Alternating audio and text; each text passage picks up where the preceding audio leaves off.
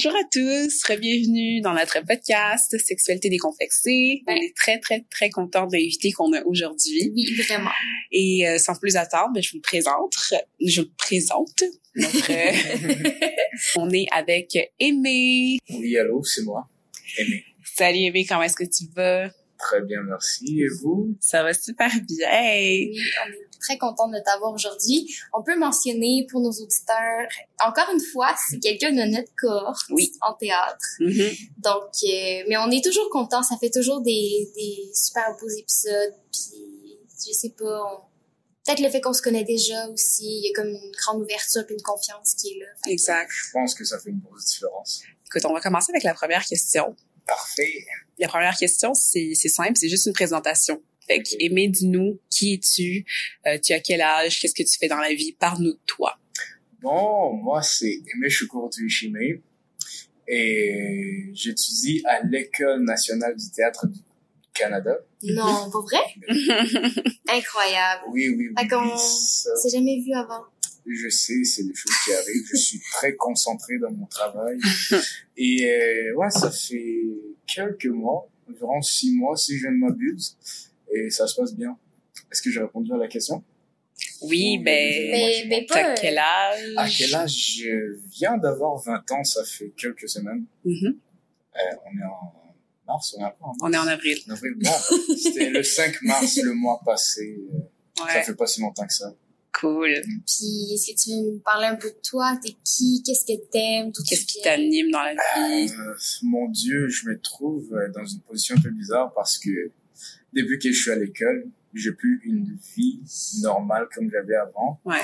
Donc, je pense que je suis encore en train de me découvrir où je me situe, situe dans tout ça parce que c'est genre mon quotidien a totalement changé. Ouais. Mais d'une manière générale, j'aime ça, aller à l'école, faire ce que j'ai à faire, apprendre de nouvelles affaires, échanger avec les gens, ensuite aller chez moi, me reposer, regarder des films, des séries.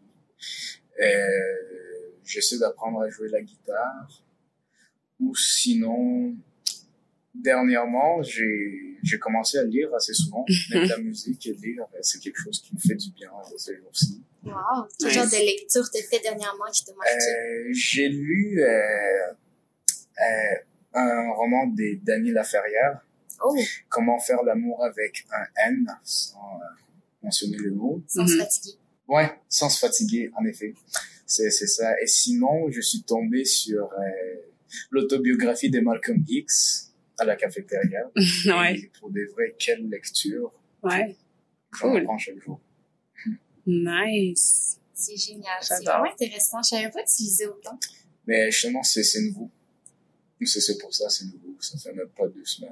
Ok, ok. Ouais, très, ça très récent. de- Ouais, très, très récent. C'est parce qu'avant ça, j'avais toujours haï, haï la, la lecture. Mhm. Et c'est une passion que je découvre petit à petit. C'est que les pièces qu'on lit depuis le début de l'année. Mais non, je les, je les lis, mais c'est juste que je suis obligé de les lire. Justement, c'est, c'est ça qui m'a amené à découvrir Ouais. que j'ai, en fait, m'habituer à lire parce qu'avant ça, je lisais vraiment mal. Mhm. Mais je, je lis encore mal, mais c'est mieux. Et ça me donne la confiance, justement, de, de me lancer. Mais oui. Mais il y a aussi le fait que, tu sais, la lecture de pièces de théâtre, c'est très différent de la lecture, mettons, de romans. Mhm. Moi, personnellement, j'adore lire. Lire des pièces de théâtre, c'est pas ce que je préfère. Ok. Je- Ah ouais? Ouais, j'ai- j'aime pas tant ça. On dirait que j'embarque pas parce que à cause des didascalies, à cause de tout ça. Tu sais, oui, je vais m'imaginer un peu la pièce dans ma tête, mais je vais pas complètement rentrer dans l'histoire. C'est pas aussi plaisant pour moi que de lire un roman, admettons. Ouais. Fait que je peux comprendre qu'il y en a que c'est pas par ça qu'ils vont découvrir l'amour de la lecture. Mhm. Mais je pense que tout le monde aime la lecture. Il faut juste trouver le type de livre que t'aimes lire. Parce que souvent, à l'école, ce qu'on nous fait lire, c'est pas... euh, T'as raison. c'est pas nécessairement représentatif de ce que la majorité des gens aiment. Mais je pense qu'il faut surtout s'habituer. Je pense que c'est comme aller au gym. Genre, tu peux bien aimer aller au gym, mais si c'est pas dans tes habitudes, ça va prendre du temps avant que ça devienne quelque chose que tu fais naturellement. Ouais. Et moi, au contraire, je préfère les pièces de théâtre parce que c'est plus court à lire, c'est plus dynamique. Mm. Donc, justement, faire les échanges. Mais c'est vrai qu'un roman, d'une manière générale, c'est plus riche en imagination Mm. et il y a beaucoup plus de détails. Ouais. Nice. Super. Fait que, bon, on peut passer à la deuxième question. Je suis prêt. On rentre dans le vif du sujet. Alors, euh, Aimé, est-ce que parler de sexualité, c'est tabou pour toi ou est-ce que ça l'a déjà été? Oui, ça l'a déjà été. Euh, je dirais depuis que j'étais, en fait, ça, ça l'a toujours été jusqu'à environ, euh, ben, je dirais secondaire 3, fin de secondaire. Et surtout début de cégep, je pense que c'est là que je me suis vraiment laissé aller. Mhm. Et depuis, ça me gêne vraiment pas de parler de la sexualité. Même que je trouve ça vraiment naturel. Même que Mhm. je pense que j'en parle assez souvent. Qu'est-ce qui fait en sorte que c'était tabou pour toi avant? Euh, définitivement lié à la religion. C'est à cause de la religion. Et j'ai, toujours, c'est ma grand-mère qui m'a élevé. Et c'est une personne très religieuse. Et déjà, l'écart en génération fait en sorte qu'on n'aborde pas du tout la vie de la même manière. Elle, elle a encore ses lunettes de quand elle était jeune. Et elle s'attend à ce que moi aussi, je vois la vie de la même manière que elle. Et euh, par-dessus ça, rajoute le fait que, justement, avant de venir ici, j'habitais au Kenya. Et au Kenya, c'est, assez religieux. Et la sexualité, c'est quelque chose que tu gardes dans ta chambre. Et les gens qui tentent de s'exprimer sont pas bien vus. Et justement, euh, sont vus comme des gens trop extravertis ou des travailleurs, travailleuses du sexe. Et ces gens-là sont malheureusement très mal perçus. Mm. Ouais. Qu'est-ce qui a fait en sorte qu'il y a eu un déclic puis tout d'un coup, tu t'es senti à l'aise d'en parler? Euh, je pense le fait que j'étais quel- quelqu'un de vraiment timide aussi, ça aidait vraiment pas. Surtout quand ça vient à parler d'un sujet assez personnel. Mm. Mais aller en théâtre au cégep, je pense que ça m'a permis de vraiment euh, m'affirmer en tant que personne et euh, avoir plus confiance en moi-même et juste pas avoir peur d'extérioriser ce qui se passe dans ma tête. Je pense que c'est pas mal de, de là que c'est sorti. Mhm. Et C'est super. Ouais. C'est vraiment cool. Et vous, euh, vous, est-ce que... Ben, nous, on a déjà répondu aux questions. Oui, fait que tu vas pouvoir l'écouter dans, les, dans nos épisodes respectifs pour savoir. Oui, Parfait. si jamais ça t'intéresse. C'est bon. tu vas savoir tous les détails de nos vies. J'ai hâte, euh, j'ai hâte d'écouter ça. Ben oui. ben écoute, Amy, je vais passer à l'autre question. Parfait. Quelle est ton identité sexuelle et comment est-ce que tu as découvert cette identité? Est-ce que tu peux préciser la question, s'il te plaît? Ben, comment est-ce que tu t'identifies sexuellement? Est-ce que tu t'identifies comme étant quelqu'un d'hétéro? Ah, Est-ce que... Euh, D'une manière générale, je suis identifié en tant qu'hétéro. OK. Et d'une manière précise. D'une manière ouais, dire, ouais. En tout cas, euh, à ce que je sache, je préfère coucher avec des femmes et j'ai pas d'autres types d'attirance. OK. Ça a toujours été comme ça depuis Toujours été comme ça. Mais pendant un moment, c'était ambigu. Mhm. Pas Ah, parce que c'est intéressant. Mais c'était pas ambigu pour moi, mais c'est juste que je pense que j'étais... Je venais de finir la sixième année, c'est la première fois que j'allais à un camp d'été. Ça, c'était au Kenya? Non, non, non, c'était ici. Ici, Donc, ça faisait un peu un, un an que je venais d'arriver. Et euh, il faut savoir que quand j'étais petit, je ressemblais vraiment beaucoup à une fille. On me disait souvent que j'étais cute et que je souriais tout le temps et j'avais une voix super aiguë. Et euh, justement, les gens pensaient toujours que si j'étais une fille, et surtout j'avais un gros afro, donc les gens pensaient souvent que j'étais une fille. C'était un peu un complexe pour moi, ça c'était quand j'étais au Kenya. Et quand je suis arrivé ici, et justement cette année-là où je suis allé au pas trop, il y a un gars qui arrêtait pas de niaiser, disait « Aimé, genre t'es gay ». J'ai genre « Mais non, de quoi tu parles ?» Il me dit « T'es gay ?» Genre, mais non, je suis pas gay. Il me dit, mais oui, mais genre, t'es toujours souriant, gna gna gna gna gna gna gna. Je dis, genre, mais c'est quoi le rapport? Genre, pas parce que je suis toujours souriant que je suis gay. Ouais. Et il arrêtait pas d'insister et ça a continué pendant tout l'été jusqu'à ce que le camp finisse. Et je me rappelle, je, je pense, l'avant-dernière journée, j'en avais marre. On s'est embrouillé. Je crois qu'on a fait se battre. Le lendemain, je me suis pas présenté. Et je pense que c'est le lendemain que j'ai réfléchi et je me suis rendu compte que c'était un jeu de mots. Dans le sens où il disait que j'étais gay. Joyeux. OK. Mais il savait très bien ce qu'il faisait. Hmm. Et comme personnellement, j'affiliais gay et fémini, féminité, Mhm. je les affiliais ensemble. Et comme j'avais pas du tout envie qu'on me voit comme une femme, j'avais pas envie de montrer que j'étais un gars, genre ça, euh, ça, ça, ça m'a assez offusqué. Et, Mm. Bref, c'était là, justement, je me suis même posé la question, est-ce que je suis gay pour de vrai? Jusqu'à ce que je me rende compte de ce que le gars avait fait. Puis là, je me suis dit, mais non, je, je suis pas gay. OK. Est-ce que c'est quelque chose qui te suit aujourd'hui, ça, cette, cette espèce de peur-là? Est-ce que si tu te rendais compte que tu étais aussi attiré par les hommes, ça te ferait peur ou, ou tu serais capable de l'assumer? Euh, pendant longtemps, ça m'a fait peur. Justement, je me disais, on peut jamais le savoir, mais euh,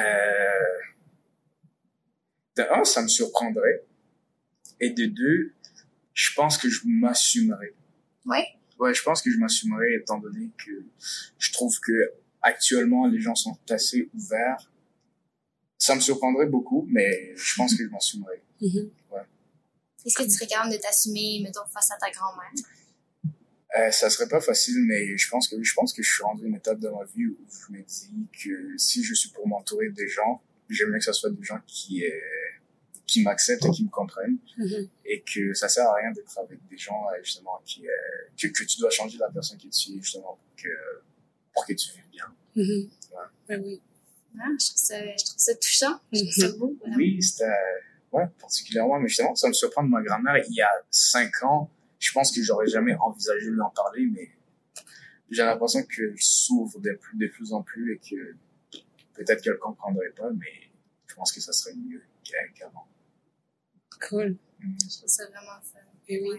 Parce que Les deux, vous faites un petit bout de chemin pour vous rapprocher. Mais oui, si oui, vous n'êtes pas totalement sur la même longueur. Ah, justement, c'est ça que j'ai toujours trouvé triste, l'espèce de, de gap générationnel, mais en tout cas, espérant qu'on réussisse à avoir des moments plus euh, proches, plus touchants euh, avant qu'il soit trop tard. Mhm. Mais bon, c'est pas ça le sujet. On va retourner. euh, Oh, il nous ramène, il nous ramène. parfait, parfait. Bien, écoute, on va, on va passer à, à la prochaine question.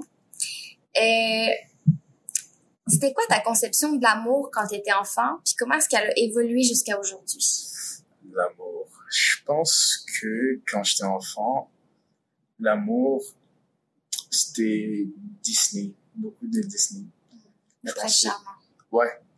Je pense que je voyais même pas tant l'amour, je voyais ce que l'amour présentait et c'était un gars, une femme qui se rencontrent, qui se marient et qui ont des enfants. Pour moi, c'était ça l'amour. Pour Mhm. moi, c'était ça le but de la vie. Et euh, plus je vieillissais, plus je découvrais les sentiments.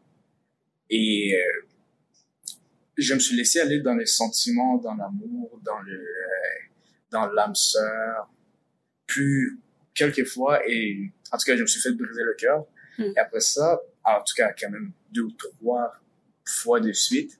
Et je me suis mis à réfléchir et je me suis rendu compte que pour moi, l'amour, ce n'est pas nécessairement un sentiment, c'est plutôt, euh, je dirais, un choix ou un engagement. C'est, c'est, c'est plus vaste que juste des sentiments. C'est le fait de choisir d'être avec quelqu'un malgré ses défauts. Mm. C'est de choisir et non nécessairement ressentir de quoi. En tout cas, Ok. c'est comme ça que je vois l'amour. Mais comment t'appellerais les sentiments? Comment t'appellerais ce qui est les sentiments de bord? Justement, des sentiments, des émotions qui sont éphémères, mais le choix, le choix par contre, le choix aussi peut être éphémère parce qu'en tout cas actuellement on a recours au divorce ou on n'est même pas obligé de se marier. Mhm. Mais c'est ça, genre le fait de décider d'être avec quelqu'un, genre l'engagement que tu prends, pour moi c'est ça l'amour. Mais pour plusieurs, je suis sûr que le fait de signer un papier qui, genre, qui, qui unit, de- genre le mariage, en parlant du mariage, pour certains c'est ça l'amour, Ouais. mais j'ai l'impression que ça pourrait pas être plus Mhm. de ça. Ok, mais dans le fond, genre l'amour, conception plus vague de t'aimes quelqu'un, pour Mhm. toi, c'est pas tant ça, c'est plus le fait de physiquement, rationnellement choisir une personne puis faire des actions qui vont avec cette personne-là. Ce serait plus ça l'amour que de juste le vivre dans ton cœur, dans l'espèce de... Oui, pour moi, ça serait ça, parce que sinon, euh, les espèces de papillons qui, qui- Ouais. que tu ressens quand tu rencontres une personne pour la première fois, genre, c'est, tellement facile de dire que c'est de l'amour, Ouais. mais après la consommation de... Pas consommation, consommation. Bref, après la première fois que vous couchez ensemble, j'ai Mhm. l'impression que ces papillons ont tendance à s'en aller. Et Ah donc, ouais? Mais oui, vous avez jamais vécu ça, vous? Ben, sais, il y a ce qu'on appelle le- l'espèce de honeymoon, là, Ouais, quand tu tombes amoureux de quelqu'un, puis là, c'est comme l'amour fou, puis vous êtes tous les deux super passionnels, puis au bout du temps, plus tu commences à fréquenter la personne, plus ces papillons-là s'en vont. Ouais. Mais moi, j'ai jamais comme vécu l'extinction complète des papillons. Mm. Jamais. Toi, MJ. Euh, mon Dieu. J'ai, j'ai, j'ai rarement eu des papillons pour des gens. Ah mon Dieu, Très- pauvre ouais, toi. ouais, ça avait très, très Ah rarement arrivé. Ouais. Puis, tu sais, souvent, les rares fois que ça m'arrivait, Mhm. c'était pas nécessairement, ça, ça allait pas nécessairement jusqu'à ce qu'on couche ensemble. Fait que, tu sais, je peux pas dire que j'ai vécu la situation que tu me décris. Mais c'est c'est pas nécessairement coucher ensemble. C'est non, c'est ça. C'est c'est pas nécessairement coucher ensemble qui, qui l'enlève. C'est plutôt le fait de prendre l'autre pour acquis qui enlève ses espèces. Ok, fait qu'il faut qu'il y ait une relation qui s'installe. C'est pas juste une fois on couche ensemble puis oh, je ressens plus rien. Mais je pense qu'il y a quelque chose de plus profond que ça. Je pense que c'est que c'est dans le quand tu désires quelque chose Mhm. avant de l'obtenir, ton désir est vraiment haut. Ouais. Et une fois que tu l'obtiens, ça devient euh, ben non, ça devient euh, normal, acquis. Mm. Et ça a plus vraiment la même importance comme au début. Mm. Genre, la première journée que j'achète mes souliers, il y a rien qui a plus d'importance que ça. Genre, je promets, je vais les laver à chaque deux semaines. Mais justement, après les deux semaines, je les lave, oui, pour la première fois, mais après ça, ça va aux trois semaines, par mois, et après ça, je les lave juste pas. Mhm. Et ça devient juste une paire de souliers parmi tant d'autres. Tu comparer une paire de souliers à une femme. Euh, Mais, euh, C'est pas nécessairement les mots que je choisirais, mais j'ai l'impression qu'il y a des éléments que tu peux trouver dans ces deux types de relations. Mais il c'est faut dire que tu as une relation très particulière avec tes avec souliers. mes souliers, oui, je- j'adore les souliers. Je trouve que c'est très important euh, dans la vie. Sans Mhm. souliers, il n'est pas grand chose. Ouais. Puis, est-ce que, parce que tu sais, tu parles justement, bon, ta vision de l'amour, c'est l'engagement, c'est de choisir d'être avec une personne malgré toutes les embûches qu'on peut traverser. Est-ce que pour toi, c'est un peu un, but de passer ta vie avec la même personne? Est-ce que ça serait comme un accomplissement pour toi de, de, réussir ça? Ou pas nécessairement? Mais justement, je pense, que ça dépend surtout des valeurs et de ce que tu as envie dans ta vie. Pour moi, personnellement, pour que je considère que ma vie est accomplie, de un, ça serait de faire quelque chose de ma vie d'une manière professionnelle, faire de quelque chose d'assez remarquable et surtout euh, qui aide d'autres personnes. D'une manière professionnelle, je serais accompli. Par la suite, ça serait de trouver une femme qui, qui réussit à m'accompagner dans ma vie, qui a les mêmes valeurs ou qui, ou qui on s'entend bien Mhm. et par la suite avec qui je peux faire assez confiance pour décider d'avoir des enfants avec parce que c'est très important d'avoir un bon environnement pour euh, euh, pour amener des enfants dans, dans ce monde et ensuite ça serait justement de d'élever nos enfants pour qu'ils deviennent des citoyens exemplaires et pouvoir Beaucoup de pression. leur- non, je, je, ben, en effet, j'avoue que mes attentes sont assez hautes, mais pour moi, ça serait ça l'idéal parce que la famille, la... Ok. Fait que toi, tu as absolument des enfants.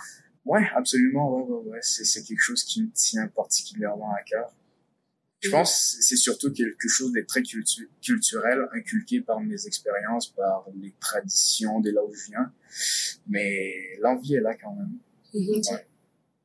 Genre, je sais pas, je trouve ça triste, euh, la vie euh, sans, sans enfants. Genre, je trouve que ça apporte, oui, beaucoup de travail, mais surtout beaucoup de joie et beaucoup de fierté et beaucoup de moments euh, d'expérience humaine assez fortes. Mm.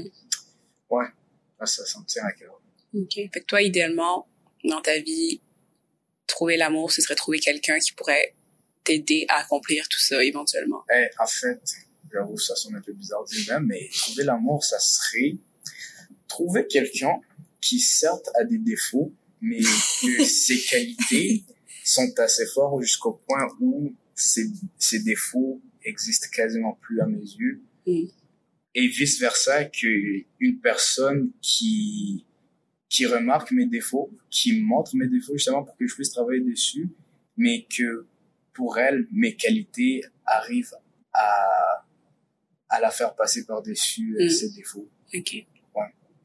Ça serait Cool. idéal pour moi. Nice. Est-ce que... Ouais, ça m'intéresse. Est-ce que tu tu t'imagines, mettons, faire ta vie avec une artiste, quelqu'un qui, comprend un peu le, ta passion, ta passion pour l'art, ou peu importe, pour toi, ça fait aucune différence?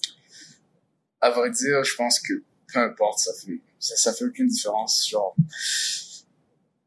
en fait, je sais même pas si une artiste me comprendrait mieux ou pas. Euh, Je, je sais pas, je pense que ça, ça vraiment pas d'importance. Ça, ça vient surtout à ce que la personne a comme valeur parce qu'au final, j'ai l'impression que quand ça vient aux relations, qu'on entretient, ça vient souvent aux valeurs. Est-ce que tes valeurs et tes priorités fonctionnent avec les miens ou pas? Mm. Je pense que ça vient surtout à ça. Mhm. Ouais. Et je pense pas que particulièrement une artiste aurait de quoi de plus à m'offrir que quelqu'un qui est comptable pourrait m'offrir.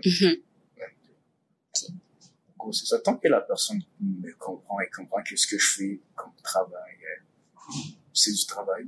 Mhm. Surtout quand ça vient justement en parlant de la sexualité, que ce qui se passe, qui pourrait être considéré comme sexuel ou sensuel, que ça se passe au travail. J'imagine bien qu'une une artiste comprendrait mieux que quelqu'un qui baigne pas dans, dans ce monde-là. Mhm. Mais si je trouve quelqu'un qui le comprend, qui le comprend, désolé, peu importe. Euh, Ça, ça, ça, ça, ça ferait mon bonheur. Cool. Nice. Cool. Super. Écoute, je vais passer à l'autre question. Prêt. Aimée, euh, question quand même euh, qui, on monte d'un cran, là. Quelle place prend la sexualité dans ta vie? D'une manière générale, la sexualité prend une grosse place dans ma vie. Oh, ok. Genre, justement, dans une relation pour moi, disons, euh, je parle en couple, euh, la personnalité, c'est assez important. Le côté physique est assez important pour moi aussi. Et après ça, le sexe est très important. À vrai dire, c'est un deal breaker. Si le sexe est pas bon ou si ça fonctionne pas, Mhm. je pense pas que j'aurais la patience de d'entretenir une relation amoureuse. Ok. Mais depuis que je suis à l'école, ça a plus vraiment une si grosse place dans ma vie. Ouais. Trop, trop épuisé pour avoir de la sexualité en revenant le soir. Ben, pas nécessairement, mais oui, en partie, mais c'est surtout parce que ma partenaire euh, se trouve loin, je me vois obligé d'avoir une relation à distance. Mhm.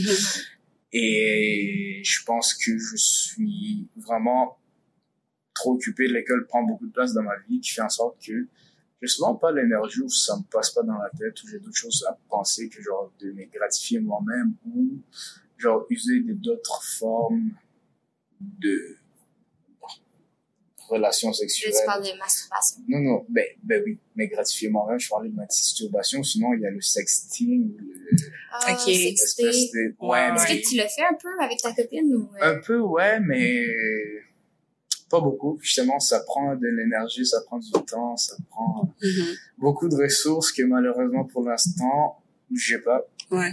à cause que je beaucoup de ressources.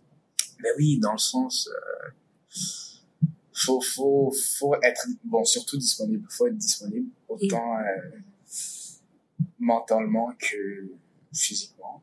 Ouais. Ouais.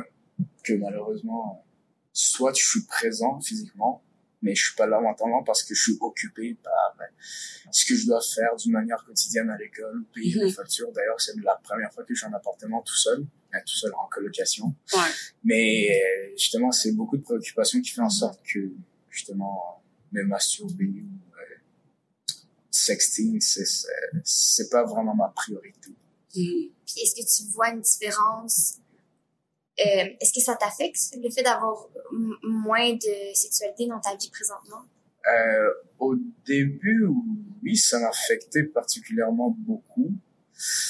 Euh, de quelle manière, je m'en souviens pas très bien, mais actuellement, actuellement, surtout ce qui me manque, je pense, c'est, c'est le toucher, genre, euh, toucher quelqu'un, me faire Mhm. toucher, l'affection, genre, le côté autre que juste la sexualité que t'as quand tu couches avec quelqu'un, Mhm. et surtout, j'ai l'impression que c'est ça qui me manque beaucoup. Ouais. Je comprends totalement. Et oui. C'est pas facile, hein? Mais non, écoute, C'est pas facile j'ai pas le choix de faire avec ça. En fait, oui, j'ai le choix. Je choisis de rester fidèle. Oui, le couple, le, être en couple ouvert, ça te tente pas. Euh, pour l'instant, je suis pas ouvert à ça. Je trouve que c'est beaucoup de beaucoup de gestion. Déjà, gérer une relation, c'est ça me prend beaucoup d'énergie. Ouais. Je me vois pas gérer euh, plusieurs relations en même temps. Ça me Mhm. rendrait fou. Mais est-ce que tu, tu dis pas pour l'instant, est-ce que tu gardes une porte ouverte ou t'es vraiment pas intéressé à ça? Ben, je suis quand même ouvert. Je l'ai même proposé à ma blonde, mais je Oh, ok, pense ok, que quand même. les deux, on n'est pas assez près de laisser l'autre aller. Je pense, genre, personnellement, je sais que je peux différencier sexe et relation, sexe et émotion. Mhm. Et, mais à l'inverse, je suis pas sûr que ma blonde, ça serait le cas. En fait, souvent, elle m'a dit que pour qu'elle couche avec quelqu'un, il faut qu'il y ait une espèce d'engagement émotif.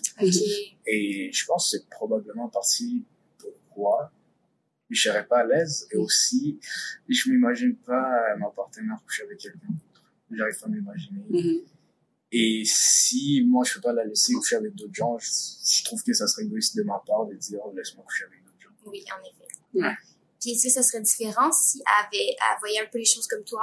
C'était comment moi, euh, je différencie aussi la sexualité des émotions, puis j'ai pas du tout besoin de ressentir quelque chose pour quelqu'un pour coucher avec lui. Ça m'aiderait beaucoup, mais je pense que je souffre d'une petite chose qui s'appelle la masculinité toxique et qui fait en sorte, peut-être directement ou indirectement, que je ne suis pas capable de la voir, mais en fait, de l'imaginer coucher avec un autre gars.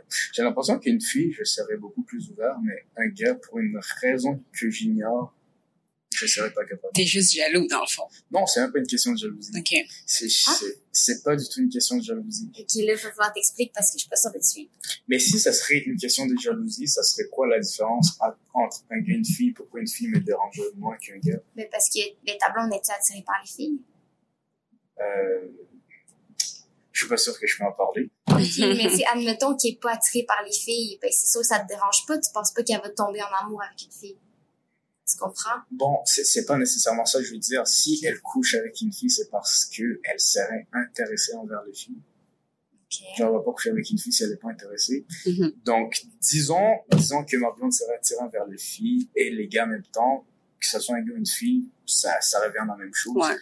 Mais la différence, c'est, comme je vous ai dit, je sais pas pourquoi. Est-ce que tu penses que c'est parce que tu pourrais te comparer à l'autre? Dans le sens que là, tu ferais, oh mon dieu, ce gars-là, peut-être qu'il fait mieux l'amour que moi, ou peut-être qu'il est plus beau, ou peut-être que si ça, tandis que c'est, c'est très différent de se comparer à une fille, tu sais, vu que c'est pas du tout les... Euh, non, pas du tout. Pas Ok. du tout. C'est pour ça, c'est pour ça que je dis, en tout cas, ça, ça se fait balancer. Ces jours-ci, ça se fait balancer un peu n'importe comment. Peut-être avec justification ou sans justification. Mais dans ce cas-ci, je pense que c'est un cas de, genre, un trait de masculinité toxique qui me reste à moi parce que c'est, genre, je pourrais pas voir autre chose que ça parce qui, qui expliquerait autre, autre chose que ça parce que personnellement, disons, voir deux filles qui s'embrassent, ça ça m'intéresse, mais voir deux gars qui s'embrassent, ça m'intéresse pas. Ça, je le comprends. Et à l'inverse, en fait, non, ça sent pas, je pense que ça n'a pas rapport temps, avec la masculinité. Non, parce que si, t'es pas attiré envers les... Ouais, si t'es juste attiré envers les filles, c'est Mhm. normal. Ouais, ouais, ouais, ouais, justement. Justement, c'est, c'est quelque chose que je peux plus envisager, voir ma blonde embrasser une autre fille parce que ça m'exciterait. Mais à l'inverse, la voir embrasser une autre gars, ça m'exciterait pas. OK. Mais je me demande pourquoi. Parce que je veux dire, quand je regarde là, des, des vidéos pour adultes, ça, ça arrive que ce soit des vidéos genre hétérosexuelles qui m'excitent autant, mais pourquoi quand ça implique quelqu'un qui, à qui je tiens, c'est, c'est une autre histoire? Mhm. Je sais pas. Il faudrait faire de la psychanalyse pour comprendre ça. Peut-être que je veux le savoir un jour. C'est vraiment intéressant. Mon Dieu. Puis est-ce que, dans ce cas-ci, est-ce qu'un un trip à trois, c'est quelque chose qui, qui t'intéresserait? Est-ce que, euh, je, je sais pas comment ça s'appelle, mais tu sais, quand tu regardes deux personnes, Euh, Mettons- voyeurisme. ouais, mais tu sais, mettons, voir ta blonde coucher avec quelqu'un d'autre, mais devant toi, ce serait quelque chose qui t'intéresserait? Oui, ça m'intéresserait, mais après ça, il peut pas avoir, ça peut pas être un gars. Ok. Mm. Si c'est un gars, je, je, je serais pas à l'aise et je serais pas d'accord. Je sais pas pourquoi encore une fois, mais une fille, je suis, je serais totalement ouvert. Mais il y a quelque chose qui me fait peur de ça. De un, je trouve que c'est beaucoup de travail. Je trouve que c'est beaucoup de... Ça prend beaucoup d'engagement de un pour trouver quelqu'un avec qui euh, faire le triple à trois. Ouais. Et par la suite, personnellement, les ITSS, ça me fait vraiment peur. Ouais. Donc, faudrait que ça soit quelqu'un que je, je fasse confiance, mais pas facile à trouver, genre, dans ton entourage, quelqu'un qui serait willing de faire un triple à trois comme ça. Ouais. Et surtout une fille, genre, un gars, j'ai l'impression que ça serait beaucoup plus facile à trouver. mais Ouais. Une fille, euh, en même temps, surtout, je sais même pas comment me prendre. Ben, il y a des applications qui existent exprès pour ça. Ça s'appelle euh, une licorne, en fait. Une, quand un couple cherche une, une troisième Est-ce personne. que tu parles d'expérience? Ben, écoute, j'apprends de plus en plus. J'ai, appris beaucoup de choses cette année. Puis c'est ça. Puis il y a, il y a des applications qui existent spécifiquement pour ça. Mhm. Donc, pour trouver une personne qui est intéressée à elle avoir une expérience de trip à trois avec un couple. Mhm. Ouais, mais justement, les applications, j'ai l'impression que c'est le moyen le plus facile, mais après ça, les gens que tu rencontres, c'est pas nécessairement des gens que tu peux faire confiance. Et s'ils ont quelque chose, disons, d'une maladie, je pense pas qu'ils vont nécessairement te le dire. Ouais. Ou tu peux pas toujours faire confiance à leurs réponses.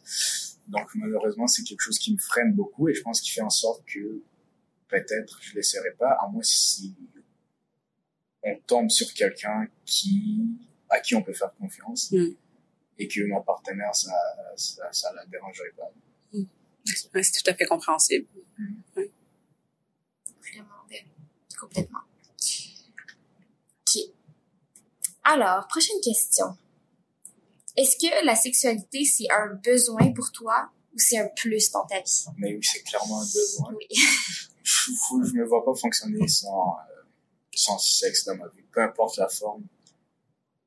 J'ai l'impression que c'est, euh, c'est ancré, mais ancré en moi, j'allais dire en nous, mais c'est vrai que chaque humain est assez particulier différent, mais particulièrement dans ma vie, je sais pas pourquoi, c'est vraiment un besoin. Justement, dans mes euh, checklists pour une bonne relation, en tout cas surtout à long terme, c'est, c'est un prérequis. Mhm. Je me verrais pas être en couple avec quelqu'un à qui ça n'intéresse pas. Ouais. Est-ce qu'il y a, il y a des formes de sexualité dont tu pourrais te passer ou aucune? Tu sais, Est-ce que tu pourrais te passer, mettons, de la masturbation, puis avoir juste du sexe avec un- une partenaire, ou à l'inverse, on dit, mettons, plus jamais de sexe avec une partenaire, mais t'as droit à la masturbation. Est-ce que... Ouais. C'est une bonne question. Mais je pense que j'aurais un penchant pour sexe avec une personne. Pas fait Mhm. de sexe tout court, comme si ça prend une autre personne pour avoir du sexe, mais bref, euh, ouais. Avec une personne, mais genre masturbation. En fait, mélanger. Des fois, ça fait du bien. Mhm. Donc, mais si j'avais à choisir, ça serait certainement coucher avec quelqu'un d'autre parce que, parce que ça dépend des moments, mais généralement, c'est juste l'expérience en tant que telle. Le fait d'être avec quelqu'un, ça, ça rajoute un plus. Mais en même temps, des fois, être seul et essayer des affaires, avoir du temps pour soi. Ouais. C'est bien. Mais justement, la masturbation, je pense, c'est un bon moment pour euh, te concentrer sur toi-même, Ouais. sans quelqu'un d'autre. Et je pense qu'on en a besoin surtout qu'on vit dans un monde qui est assez mouvementé. Mhm. Je pense que c'est assez important. Ça devrait être une prescription. Et D'ailleurs, j'ai vu, euh, je regarde beaucoup des documentaires Netflix dernièrement. Un documentaire, je pense que ça s'appelle Plaisir ou quelque chose du genre, mais c'est surtout axé sur la sexualité féminine. OK? Et ça parle de la masturbation et des, des, des bienfaits qu'on peut retirer de, de ça. Et c'est surtout le fait que ça déstresse. Mhm. Ça enlève beaucoup de stress et ça, ça, ça, ça aide à s'endormir plus Mhm. rapidement, ça relaxe. Et il disait, en tout cas c'est des spécialistes qui disaient qu'à la place de prescrire des mélatonines ou des antidépresseurs, que les médecins devraient prescrire la masturbation parce que ça procure des effets qui sont presque semblables. Wow. C'est fou. Puis est-ce que ça disait que c'était plus par rapport aux femmes ou ça concernait les hommes aussi? Est-ce que la masturbation peut aider aussi les hommes à s'endormir ou c'est un peu différent? Mais je- en tout cas, personnellement, l'avoir essayé, oui. Genre, quand je me masturbe, quand j'ai de la misère à dormir, me masturber, c'est quelque chose qui m'aide à m'endormir. Mhm. Et je sais pas, j'ai l'impression qu'après ça, je suis fatigué, je suis relaxé à la fois. Et je pense que c'est surtout, euh, ça joue aussi au niveau hormonal. Mhm. Et surtout que je pense que, je suis pas un spécialiste, mais j'ai l'impression que, même si les organes sont un peu différents, que ce soit une femme ou un homme qui se masturbe, les zones qui sont, euh, les zones au niveau du cerveau qui sont euh, actifs, j'ai l'impression que c'est un peu les mêmes Mhm. zones. Donc, euh, je pense euh, ça pourrait s'appliquer autant aux hommes Les qu'aux zones femmes, du cerveau. Ouais. Les zones du cerveau. Ouais. dans le sens où Quand t'es excité, c'est peut-être les mêmes zones du cerveau qui sont, euh, qui sont allumées. Ouais, Je pensais pas que le cerveau avait tant que ça un lien direct avec la masturbation. tu blagues ou t'es Je pense que c'est pas mal- sérieuse. Toutes les, tout ce qu'on ressent dans le corps, c'est un signal qui vient du que ça cerveau. peut, ça peut, ça peut donner, mettons, euh, la, euh, des hormones, là. Mhm. Mais des hormones sont justement euh, déclenchées par le cerveau. Selon toi, c'est vrai. Ouais, mais je, je tente de penser que le cerveau est pas directement impliqué, mais il est indirectement. selon toi, c'est quoi le plus gros organe sexuel Le plus gros organe, Ouais, Ben, je, je comprends ce que tu veux dire. Ben, Euh, ben, ben, le clitoris, c'est un organe, non? ouais, mais pas si gros que ton pénis. Ben oui, quand même. Oui, oui. C'est de Mais la- c'est un terme, mais Oui, mais le clitoris, c'est, c'est, c'est pas juste le, le, Ouais, le ouais. bout qui est le clitoris, c'est le- l'organe au complet, puis c'est pas mal aussi gros, là. ah ouais. c'est vrai Ouais. que c'est vrai, mais c'est c'est pas vrai en même temps parce que le plus gros organe sexuel, c'est le cerveau. Quoi? Ok, Ok. c'est un Ouais. piège, là, ta question. Ouais, un... ouais, ouais, ouais, ouais. parce que sans cerveau, il y a rien qui se passe. Ouais. Sans cerveau, il y a zéro plaisir. Tu penses même pas à l'envie d'avoir Ouais, je comprends ce que tu veux dire. Donc tout ça, c'est une question hormonale, c'est ton cerveau, en tout cas qui, ren- qui renvoie du sang au pénis pour que, en tout cas, il soit bandé. Mhm. Et les sensations qui sont enregistrées par le, le clitoris sont envoyées au cerveau, et le cerveau ensuite envoie de la dopamine. Mhm. Et c'est là que tu sens le plaisir Ouais. et tous les bienfaits qui viennent d'avoir du sexe ou euh, de toute forme. Mhm. Ok. Intéressant. Mais moi, j'avais un questionnement par rapport à ce que tu disais tantôt. Ouais. Est-ce que c'est important pour toi d'avoir quelqu'un qui a autant ce besoin-là que toi, ou est-ce que ça cause un problème, mettons, dans tes relations de de de tu sais, par le fait que tu disais que toi, pour toi, c'est vraiment un besoin. Est-ce que Mhm. des fois, tu es avec des partenaires pour qui c'est pas tant un besoin, pour qui c'est plus? Est-ce que des fois, ça cause un conflit ou pas du tout? Euh, très bonne question et la réponse c'est oui pour moi c'est important que ça prenne la même place Ouais. que ça pour moi et avant ma relation que j'ai actuellement qui est ma première première vraie relation genre couple à long terme Mhm. avant ça c'était c'était c'était en fait les gens que je fréquentais d'une manière romantique pour moi j- je tenais à attendre qu'on soit vraiment connecté euh, émotivement avant de, de se lancer aux prochaines étapes, mais malheureusement, ça s'arrêtait toujours avant qu'on se rende à cette étape-là. Et par la suite, les autres formes de sexualité que j'ai eues, c'était plutôt euh, des one-night stands. Mhm. Et rendu là, je pense que, d'une manière générale, je revoyais pas nécessairement les gens, donc euh, c'est pas, c'est pas, c'est pas, c'est pas un besoin qui, Mhm. en tout cas, c'était pas nécessaire à ce moment-là. Mais une fois que j'étais en couple, au début, ça a causé un peu de problème parce que ma partenaire actuellement, que, que j'ai en ce moment, elle avait pas couché avec quelqu'un d'autre avant ça. OK. Donc, c'était tout qu'un pro- processus qui, euh, qui a fallu que je sois vraiment patient parce que ça a pris vraiment beaucoup, beaucoup, beaucoup de temps. D'abord pour la rassurer, ensuite pour la rendre à l'aise, ensuite essayer des affaires qui fonctionnent ou pas. Ça a pris beaucoup de temps. Et justement, moi, j'avais un gros besoin qu'il fallait que je comble et elle, elle ressentait une espèce de pression Mhm. qui faisait en sorte qu'on se s'entendait pas si bien Est-ce que tu lui mettais de la pression ou, ou elle le ressentait indirectement? À vrai dire, j'avais zéro intention de lui mettre de la pression et je reconnaissais à quel point ça peut être assez lourd euh, d'être avec quelqu'un qui a envie de quelque chose que toi, tu peux pas lui offrir ou t'es pas prêt à lui offrir. Donc, je m'efforçais de tout mon possible pour pas, pour la manière de formuler mes phrases, de ce que je demande, et pour pas, pour, pour qu'elle sente le moins de pression possible.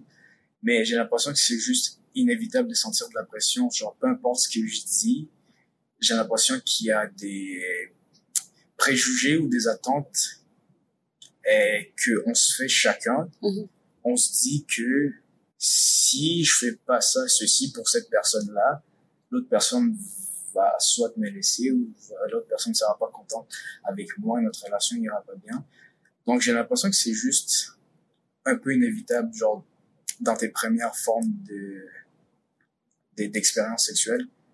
Et moi aussi, c'est la première fois que j'étais avec quelqu'un qui avait jamais rien fait. C'était vraiment une zone grise que les deux, on essayait de naviguer du mieux qu'on pouvait. Ouais. Puis, mettons, la masturbation, c'était pas assez pour toi à ce moment-là? Euh, non, c'était vraiment pas assez. Même que,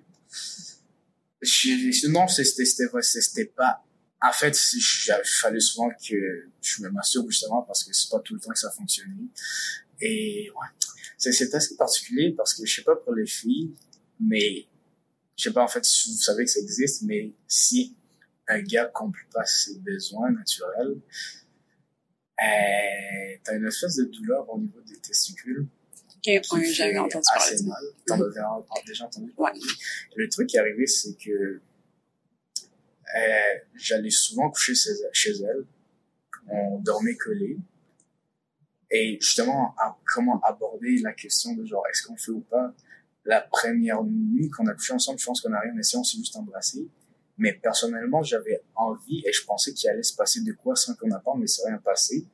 Mais j'étais toujours autant excité, j'avais autant envie et le lendemain, je me suis réveillé, j'avais tellement mal au ventre Oh. Mais ça tentait pas, mettons, de lui dire, ah, ben, tu sais, moi, j'ai une érection, est-ce que tu t'en laisses avec ça? Est-ce que ça te dérange si, mettons, je vais masturber dans les toilettes, je reviens après? Tu il y, a quand même moyen de l'exprimer puis de le vivre. C'est sûr qu'il y a moyen, mais mm. quand c'est ta première expérience, tu sais pas comment agir. Ouais, c'est sûr. Et surtout, je savais pas si, si je disais, est-ce que, comment qu'ils vont me percevoir? Est-ce qu'ils vont penser que je suis bizarre? Genre, euh, si, il y avait plein de questionnements et, probablement que j'aurais dû faire ça, mais je pense que je suis juste pas à l'aise pour lui en parler. Et genre, juste le fait d'être, euh, je sais pas. Bref, juste le fait de demander, ça, ça me gênait, je sais vraiment pas pourquoi. Genre, avec quelqu'un qui, qui me tenait à cœur, ça, ça me gênait. Je sais pas pourquoi. Et ça a pris du temps, justement, pour que je lui dise, bon, ben, je suis content que t'es pas à l'aise, mais est-ce que ça te dérange si j'allais à la salle de bain? Éventuellement, on s'est rendu à ce point-là, mais ça a pris du temps. Mm-hmm. Puis après ça, quand les premières expériences sexuelles se sont faites, est-ce que tu étiez quand même sur la même longueur d'onde par rapport à la fréquence des relations ou ça a pris un temps d'adaptation? Oui, parce que c'est assez drôle, mais nos premières expériences qu'on tentait, ça prenait souvent genre trois ou quatre heures. Oh. Parce que justement, c'était un peu ambigu, genre, surtout, elle se sentait pas à l'aise, donc tout fallait que ça se passe dans le noir. OK. Et bref, ça rajoutait une difficulté euh, supplémentaire qui faisait en sorte que ça prenait beaucoup de temps, genre genre question de se mettre à l'aise, se mettre dedans, genre je, savais vraiment pas comment aborder ça et souvent fallait que ce soit moi qui le propose, sinon il se passait rien. Genre elle, j'imagine qu'elle avait probablement ses combats, ses questionnements et ses insécurités. Peut-être que ça lui tentait juste pas aussi, ça te le propose. Mais mais justement c'est c'est ça c'est ça genre mais en fait, j'ai, bon, le classique, euh, genre avec quelqu'un que tu t'entends, que d'une manière générale, vous avez une espèce de consentement que vous vous embrassez. Mhm. Justement, s'embrasser, ça allait. Justement, genre l'embrasser le cou, genre euh, me rapprocher d'elle, la coller, genre les types de langage sexuel entre des gens qui sont d'une manière générale consentants. Genre, c'est comme un initiateur de, genre du sexe mais pas nécessairement. Je trouve que c'est un cliché de penser que quand on embrasse une personne ou, ou qu'on se colle à elle, il faut absolument qu'il y ait de la sexualité qui vienne avec ça. Je suis d'accord avec ça. Et ça fait, ça faisait partie de mes apprentissages. Mhm. Justement, ça m'a pris du temps pour le comprendre. Mais d'une manière générale, on prenait le temps d'en discuter. Je me demande, genre, est-ce que tu es sûr que ça te tente? Parce que, genre, ton langage corporel, c'est pas nécessairement ça que ça, ça qui dégage, genre, est-ce que t'es sûr? Mm. Puis, des fois, il me disait, ouais, mais c'est parce que, genre, je me sens pas à l'aise. Genre, est-ce qu'on peut essayer ça? Je me dis, ok, pourquoi pas? On l'essayait, puis elle était plus à l'aise, j'étais genre, euh, genre, je sais pas, genre, je sais pas, on essaie autre chose, peu importe. Mais ouais, ça, justement, il y avait quand même beaucoup de discussions entre tout ça. Justement, c'est pour ça que ça prenait quatre heures aussi. Mhm. Mais en même temps, il faut attendre que le lendemain, on avait de l'école, c'était fatigant, elle était fatiguée, justement. Le fait que ça soit aussi long faisait en sorte que elle, ça, ça lui tentait le moins. Mhm. Mais une fois qu'on a réussi, après ça, c'est devenu elle qui avait plus envie que moi. Ok, c'est intéressant ça. Et je me suis retrouvé à une position où moi, c'était juste trop pour moi. Ah Ok. ouais? Et je savais pas comment lui dire. Oh. Et, euh, mais justement, on s'est connus environ en septembre.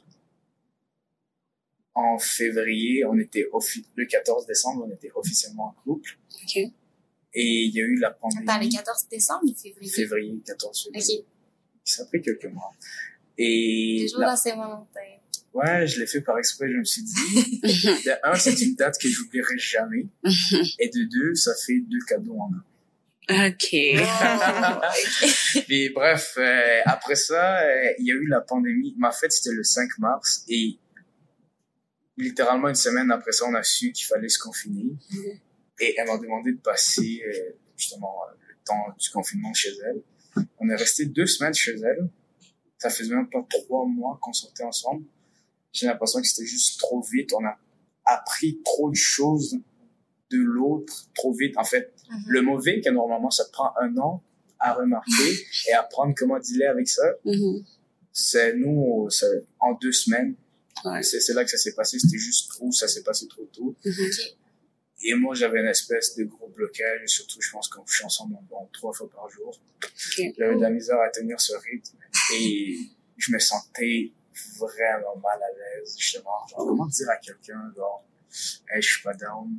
Surtout quand t'es un gars, je pense qu'il y a comme beaucoup plus de, de pression puis de tabou par rapport à ça. T'as l'impression que t'es moins... euh, Ouais, ouais, ouais, ouais. Et justement, euh, je pense qu'il y a eu des moments où j'ai, comment ça s'appelle? Euh, dis, erectile dysfunction, je sais pas comment on dit en français. ah, ok. Euh, Des problèmes d'érex- Ouais, bon, d'érectile? ouais, une manière plus simple à dire, ouais. Et justement, c'était vraiment, je me posais beaucoup de questions, je me disais, ça m'est jamais arrivé, genre, comment je gère ça? Mais sans comprendre, c'était littéralement lié au fait que j'étais pas capable de dire que c'est juste trop pour moi. Ouais. Et je me rappelle qu'à un moment donné, je me suis dit, hey, je, je vais le faire, sinon ça n'a pas de bon sens. Genre, j'étais même plus bien. J'étais plus à l'aise d'être avec elle. Genre, Mhm. fallait que je me trouve des excuses pour rentrer chez moi Oh mon dieu. genre sans pouvoir lui dire ce qui se passait réellement. Et je me rappelle que la première fois que je lui ai dit ce qui se passait, son réflexe c'est de dire « Oh mon Dieu, que tu essaies de dire que tu m'aimes pas? Genre, t'as plus envie de moi ou genre, je t'excite pas ou rien, rien. Mhm. C'est genre, mais non, ça n'a pas rapport. Et bref, ça s'est un peu mal passé. Ah, après ah ça, ouais. Mais après ça, on a continué à se parler et elle a fini par comprendre. Mhm. Et elle- aussi, je me rappelle qu'il y a eu certaines périodes qu'elle était moins down. Elle m'en a parlé. Au début, j'étais peut-être, j'étais peut-être pas si bien accueilli que ça. Puis à un moment donné, j'ai fini par comprendre et on était rendu une- à une étape où on pouvait se dire quand eh, l'autre était pas à l'aise et on le prenait relativement bien. Mhm.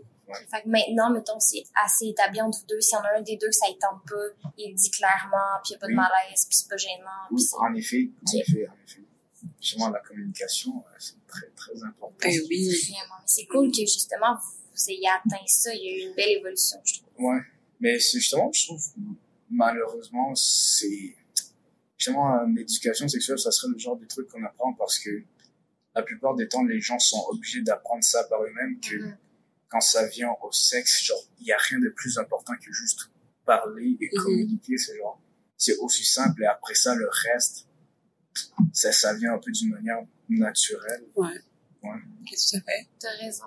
Ça serait assez fondamental d'apprendre ça dès le plus jeune âge pour que ça soit une- un fait, puis qu'il n'y ait pas de sentiment de culpabilité, puis avec ça, qu'il n'y ait pas de justement d'ambiguïté, puis que ça soit Mhm. pas comme « Ah, je me sens obligée » ou Ouais. « Je suis pas capable de dire que ça me tente pas » ou peu importe. Ouais.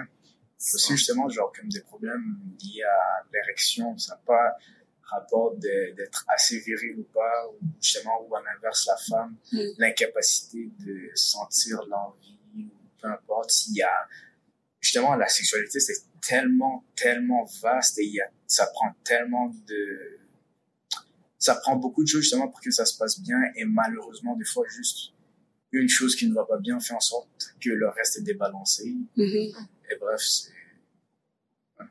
Ouais.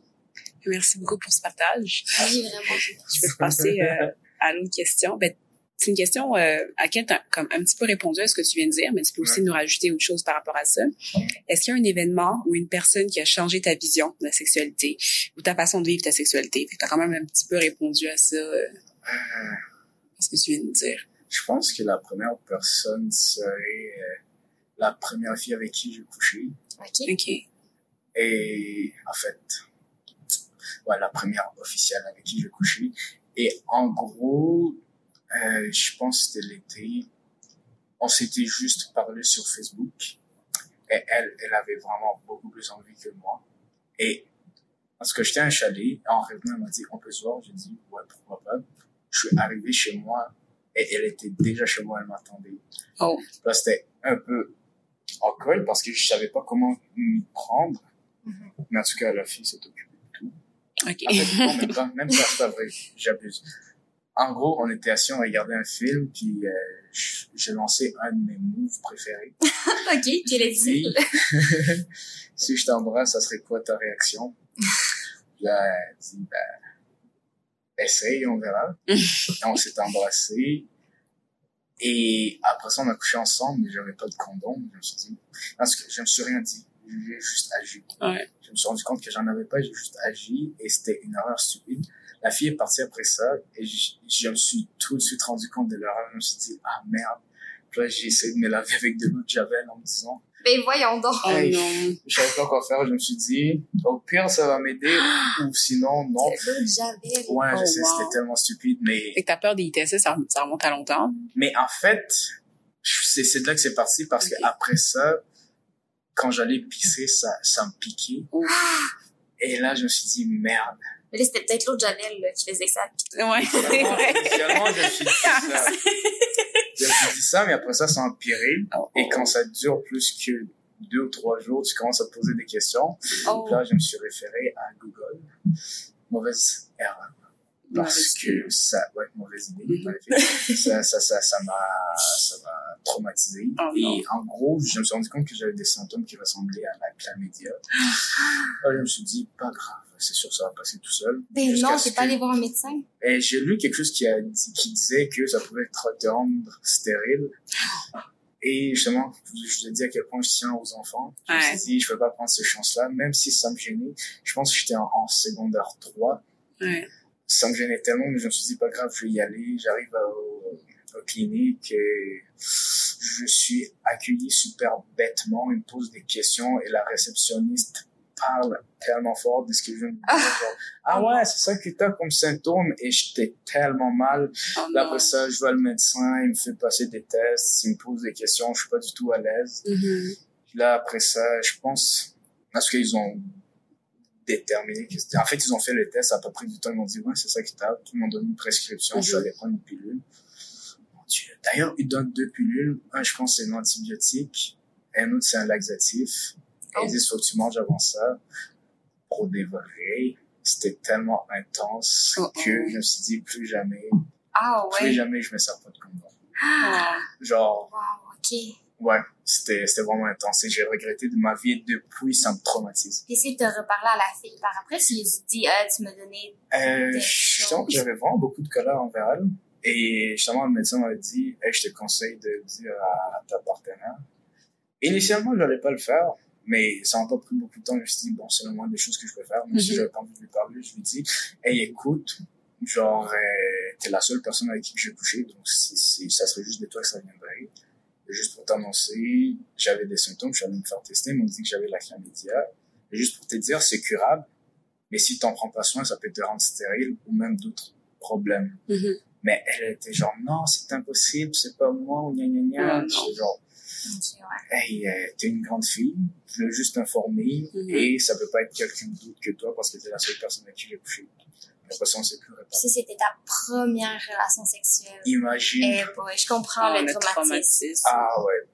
Et depuis, euh, c'est quelque chose que j'essaie vraiment de faire attention. Et surtout maintenant que genre j'essaie de devenir acteur, je me dis comment comment tu deals, genre si t'as une TSS, et que tu dois faire certaines scènes qui requièrent genre de la proximité euh, physique avec quelqu'un d'autre.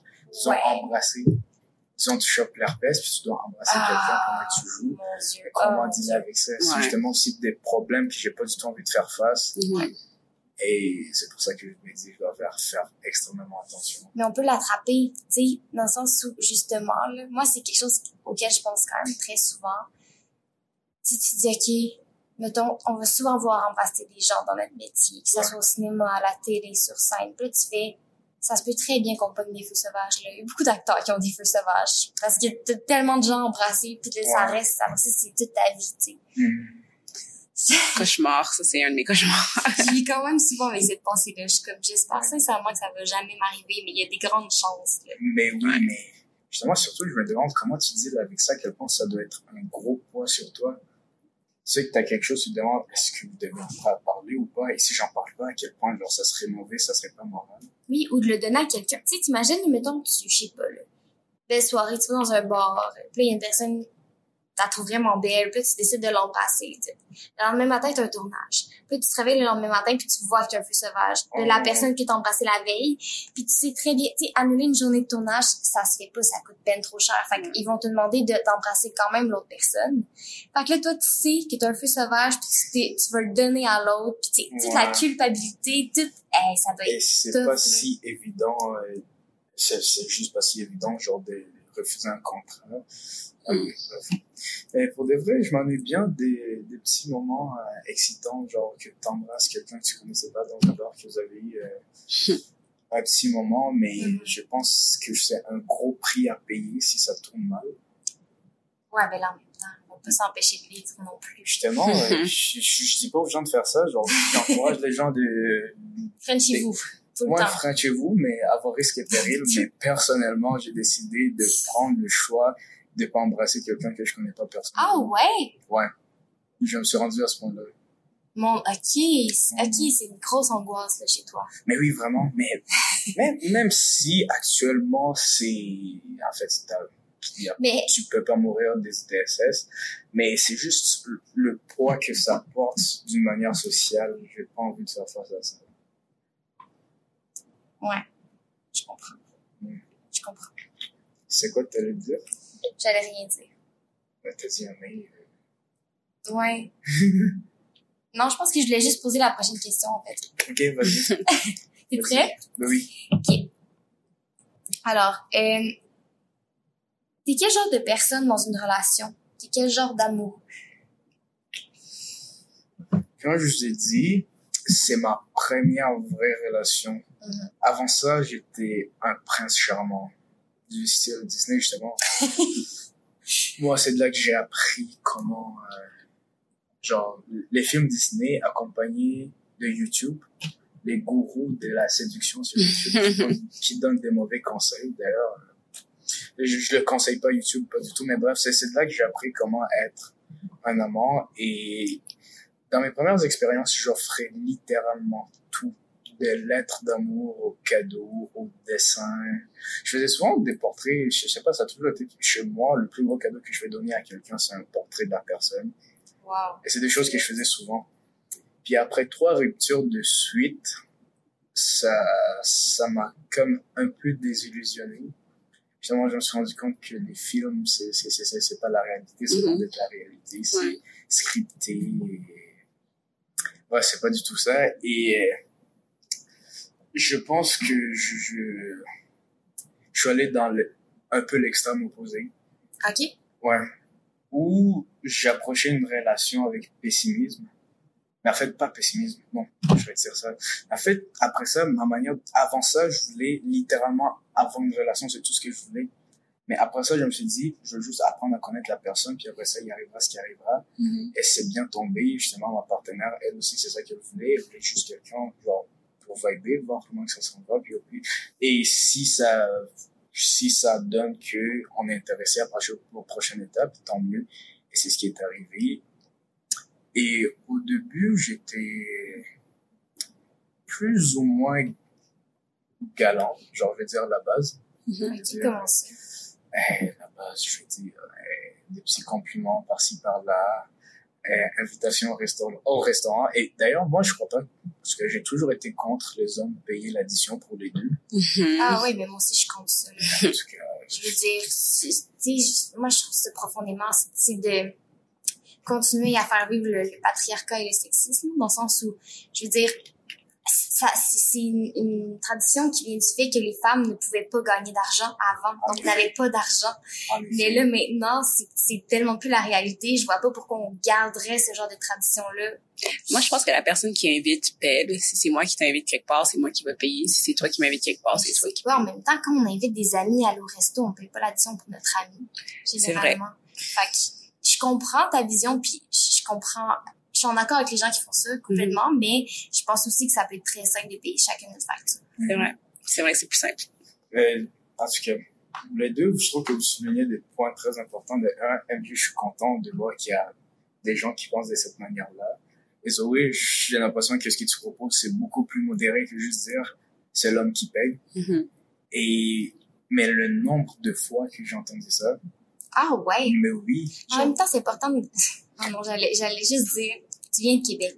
ouais, c'est quoi le rapport? J'ai comme l'impression que c'est, que c'est un peu plus conservateur. Puis c'est un gros, c'est, ouais, c'est un, je veux pas, je veux pas émettre de jugement ou faire une généralité, mais j- j'apprends à connaître beaucoup de gens qui viennent de Québec, puis on dirait que c'est plus ancré dans le, dans le conservatisme que Montréal, admettons. Je pense que c'est plus rare à Montréal que, je pense pas que c'est impossible que ça arrive, mais je, je, sais pas. je Ben, Zoé, tu viens de Montréal. Qu'est-ce Ouais. que t'en penses? Mhm. Ben, ça, ça dépend vraiment des, je pense, des cultures. Parce que, mettons, j'ai l'impression que, mettons, le monde avec qui j'ai grandi, c'était souvent comme le gars qui doit payer. Ah, même, ouais. si, même si on est de Montréal. OK. Mais ça dépend. Ça dépend des cultures, de comment est-ce que tu as été élevé, de, des influences, puis de, de plein d'affaires. Moi, je veux juste dire, mais en fait, il y a une culture, surtout dans la culture des rap, c'est là que tu le remarques souvent. En fait, culture hip-hop et tout ce qui entoure hip-hop, ça veut dire fashion, manière de vivre, Ouais. et vraiment beaucoup affilié à la jeunesse. Il faut juste écouter les, les femmes qui rappent actuellement, écoute leurs propos, et ça va souvent dans, dans ce contexte-là qui disent que, qu'elles préfèrent quelqu'un qui gagne plus que eux. En tout cas, Ah ouais? des affaires qui font elles un peu veulent- dans ce sens-là. Genre, pris, euh, pris en charge. Ah, I don't cook, I don't clean. ouais. Quelque chose que je suis sûr que vous avez souvent entendu et qui va un peu dans ce sens-là et qui perpétue l'espèce de l'homme doit prendre soin de la femme et gna gna gna gna gna gna. Et justement, comme c'est un peu affilié à la jeunesse, c'est souvent des jeunes que je vois qui, qui, qui veulent ça. Mhm. Et justement, comme tu le dis, je suis totalement désaccord. Genre, de un, tu veux pas être féministe et t'attendre à ce que ça soit l'homme qui paye parce qu'on prend l'égalité. Donc, techniquement, chacun devrait être capable de prendre euh, ses fardeaux en main. Exact, oui, complètement. Et étant donné que genre c'est plus juste l'homme qui travaille qui apporte le salaire et que genre les femmes peuvent gagner autant que l'homme, même si c'est pas toujours le cas, mais elles ont la possibilité. Mhm. Donc chacun devrait payer sa facture et ça finit là. Ouais. À moins si vous avez une entente où tu dis cette fois-ci c'est toi qui paye, après c'est moi Oui, qui paye. c'est- j'avoue qu'il y a des couples qui font beaucoup ça. Tu sais, je te paye ça parce que, euh, tu sais, mettons, pour, pour se faire plaisir. Là, moi, j'ai un couple d'amis qui sont tellement cute. À chaque fois qu'ils, tu sais, mettons, il y en a un qui sont en théâtre aussi, là. Il y en a un qui vient de faire un show, ben, l'autre, il paye un, souper ou genre, tu sais, fait qu'ils s'achètent plein de cadeaux, mais c'est tout le temps très égalitaire dans la Mhm. manière de s'offrir des choses, de payer Oh. des cadeaux. Fait que ça, c'est juste super beau et inspirant. Ouais. Justement, je me rappelle, avant d'aller à ma première date avec ma blonde actuelle, je parlais avec mon ami sur scène, il me disait, mais mon Dieu, t'es con, genre, euh, c'est c'est l'homme qui doit payer. Je genre, mais pourquoi c'est l'homme? Puis il me dit, mais c'est la base. Mais je suis genre, mais base de quoi? Je Mhm. me dis, chacun devrait payer pour soi, mais je me suis dit, écoute, pour, comme c'est la première date, je vais m'offrir, je vais payer. Et justement, quand on était, euh, on s'est vu, ça s'est super bien passé. D'ailleurs, on est allé en resto poutine. Plus ou moins cheap, mais, mais, oh, mais non, c'est pas fast food, ça s'appelle l'intuition et c'est un restaurant du type, euh, dans les années 80, des espèces de diners. Je sais pas vous voyez. Genre, ça, ça ressemble à ça, ça, ça a son charme. Et bref, ça, elle a aimé ça, moi aussi j'aimais ça, notre discussion était fluide, c'était intéressant. Et quand c'est venu le moment de payer, la serveuse nous demande est-ce que c'est deux factures séparées? Je dis, Et non, c'est une facture. Elle dit non, séparé. Je dis non, une facture. Là, on commence à chicaner et là, je me Mais suis là, dit, pourquoi tu t'es wow. chicané alors que c'est ça que tu voulais à la base? Mais je sais pas, mais c'est juste que j'a- j'avais décidé que j'allais le faire et Mhm. ça- si je tenais à le faire et voir que elle, elle voulait pas, je me suis dit mon Dieu, quelle femme et ça m'a tellement fasciné. Je me suis dit waouh. En tout cas, Wow. là, ça a pris du temps avant, euh, avant qu'elle finalement euh, on arrive à un consensus et finalement j'ai payé la facture. Mais le lendemain, elle m'a envoyé un virement de la moitié. J'étais genre mon Dieu. Wow. cas, ça, c'est une chose que j'ai vraiment aimé chez elle. Est-ce que tu l'as accepté, le virement? Ouais. Génial. À un moment donné, euh, ça sert à rien de rentrer dans une espèce de boucle infernale. Ouais. Donc, Puis après ça, genre, chacun a commencé à payer nos affaires. Et depuis, ça fonctionne très bien. C'est un arrangement qui, qui nous va très bien. Ouais. C'est super. Ah ouais, c'était pour dire, ouais, comment je suis en relation. C'était ça la question. oui, mais c'est ça. là maintenant, là, tu te parlais beaucoup de tes débuts ou de tes autres relations un peu avant, mais Ouais. en couple maintenant, ça fait combien de temps que vous êtes ensemble? Deux ans à peu près? Bientôt, ah ouais, ouais, deux ans. On a fêté nos deux ans, euh, il y a pas sur fait, février passé. Ok. Le 14 février, on a fêté nos deux ans. Plus que deux ans. Puis est-ce que est-ce que tu as appris beaucoup sur toi de cette relation-là? En faisant ah mon dieu je pensais pas que j'étais comme ça en relation mais oui je suis tel genre de personne je suis très romantique ou au contraire je suis très ben mais. Mais justement, j'ai remarqué des évolutions euh, de moi. Justement, au début, j'étais du type charmeur. Où je te donne un peu. En fait, je- j'ai essayé de jouer la jeu, je te donne un peu, mais j'en garde un peu. Mm. Pour faire contraste de ce que je faisais avant que je donnais totalement. Mhm. Et justement, en fait, à un moment donné, elle, j'ai remarqué qu'elle était peut-être pas si intéressée. Puis là, je commençais à pédaler un peu plus, et plus je pédalais, plus elle perdait de l'intérêt. Mm. Et à un moment donné, je me rappelle, je lui ai dit, Hey, c'est quand qu'on se voit, elle me dit, ouais, je suis pas sûr, euh, j'ai des gens à voir, gna gna gna gna gna, on pouvait pas se voir avant deux semaines. Là, je me suis dit, bon, c'est fini pour moi. Et je me suis laissé un petit moment pour euh, prendre le temps de réfléchir, mais entre temps, j'étais plus la même personne, je j'offrais plus autant. Puis je pense que les étoiles se sont alignées.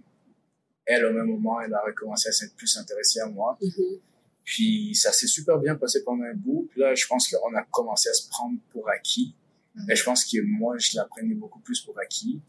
Et elle me demandait d'être plus démonstratif.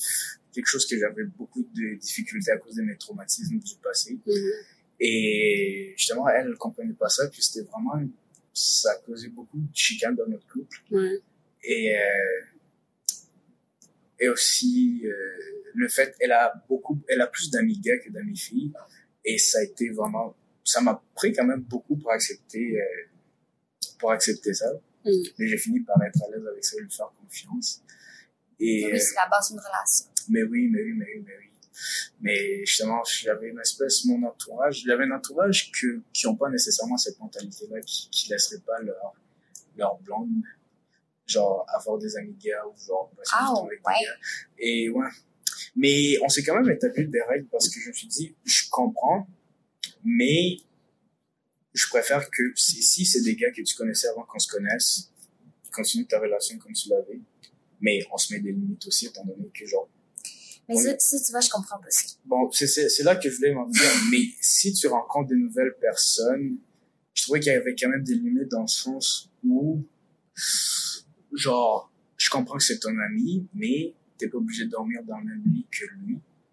Ou, c'est- niveau de type ok d'activité je, ou je, de... je peux un peu ben moi je, je suis pas cette mentalité là mais je peux comprendre que quelqu'un mais je pensais que tu disais de comme si c'est un ami si tu fais un ami que t'avais pas rencontré avant qu'on soit ensemble tu peux pas être son ami genre Non, non, c'est pas ça. Ok, ok. Genre, oui, tu peux être ton ami, mais, genre, ça...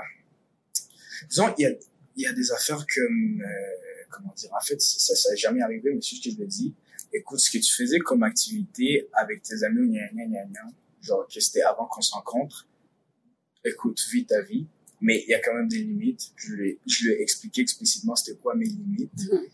Puis je lui ai dit, mais si tu, tu te fais de nouveaux amis, de c'est qui, genre, je vais pas toujours être en accord que, disons, tu te fais un ami et c'est, bref, c'est le niveau, je sais pas comment dire, c'est quand même assez ambigu comme situation, mais comment dire, genre, je, d'un, faudrait traiter des relations entre gars et filles, disons, on va dire hétérosexuels, parce que c'est mm-hmm. juste ça que je connais, je pourrais pas parler des autres sphères de la vie, mais bref, amitié, gars-fille hétéro, c'est, j'ai l'impression qu'il y a une espèce d'ambiguïté qu'il faut définir. Et quand je dis c'est mettre des limites, c'est dans le sens savoir quoi s'attendre de la part de l'autre. Mm-hmm. Savoir qu'est-ce que l'autre est à l'aise et l'autre est moins à l'aise ou est capable d'accepter ou pas et potentiellement discuter, potentiellement changer. En même temps, tu nous, veux pas, tu nous fréquentes beaucoup parce qu'on se voit tous les jours à l'école, on est des amis, puis on n'a jamais eu à avoir une discussion là-dessus. Euh, justement, mais avec, justement parce que pour moi, c'était clair. Bon, mais justement, j'ai l'impression que c'est souvent de la part des garçons. J'ai l'impression que c'est assez rare que ce soit les filles qui sont entreprenantes ou qui poussent à plus que juste amitié. Ah, tu serais surpris, mais... C'est ça, je dis pas que c'est impossible.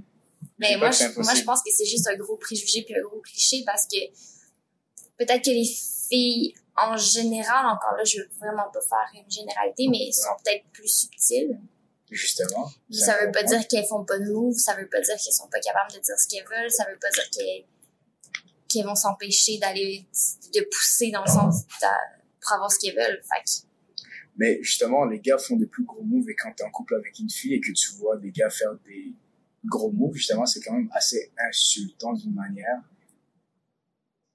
D'une manière. Je trouve ça assez insultant, genre, des gens qui voient qu'ils étaient avec une personne et qui se gênent pas de la courtiser comme si t'étais pas là. Quelque chose que je vois vraiment moins, genre, de la part des filles. Ah, c'est juste que Mais justement, là quand même. les filles, justement, mais c'est plus subtil. Donc, en tout cas, en gros, ce que j'essaie de dire, c'est que je me méfie un peu des relations filles-garçons. Et je vais dire ma blonde, écoute, genre, en ce moment, je m'en fous un peu qu'elle parle avec des gars, que ce soit de nouveau, peu importe qu'elle veuille développer une relation, peu importe, je m'en fous parce que je me suis rendu compte que la plupart des règlements que j'établissais, c'était surtout pour me protéger, mm-hmm. parce que j'avais pas envie de me faire poser le cœur. Et je n'étais pas sûr si je lui faisais entièrement confiance, mais en ce moment, je lui fais entièrement confiance et je me dis, hey, si tu sens que c'est une amitié, vas-y, mais ça se sent souvent de loin quand c'est pas une amitié. Mm-hmm. Et dans quasiment 99,99% du temps, quand elle me parle de ses nouveaux amis, ça finit toujours que ces amis-là ont un intérêt particulier. De en même temps, si tu lui fais confiance, je vois pas le problème qu'il y ait des gens qui aient un intérêt qu'elle fréquente, tu sais, dans le sens où c'est pas des choses qu'on peut nécessairement contrôler. Tu sais, admettons, je sais pas, à l'école, elle peut côtoyer les gens tous les jours, à, sa job, euh, dans plein de milieux, elle peut avoir à côtoyer des gens qui vont peut-être avoir des sentiments pour elle, même si c'est pas réciproque. Tu sais, dans, dans, à partir du moment où tu lui fais confiance, puis que tu sais qu'elle va tout dire, ben, je, je pense pas qu'il y ait nécessairement un problème. Mais je suis d'accord avec toi, mais la nuance, ce que j'essaie d'apporter comme, comme point, c'est le fait que une fois que c'est établi que la plupart des nouveaux gars qui se présentent comme amis, c'est pas nécessairement ça qu'ils veulent comme relation.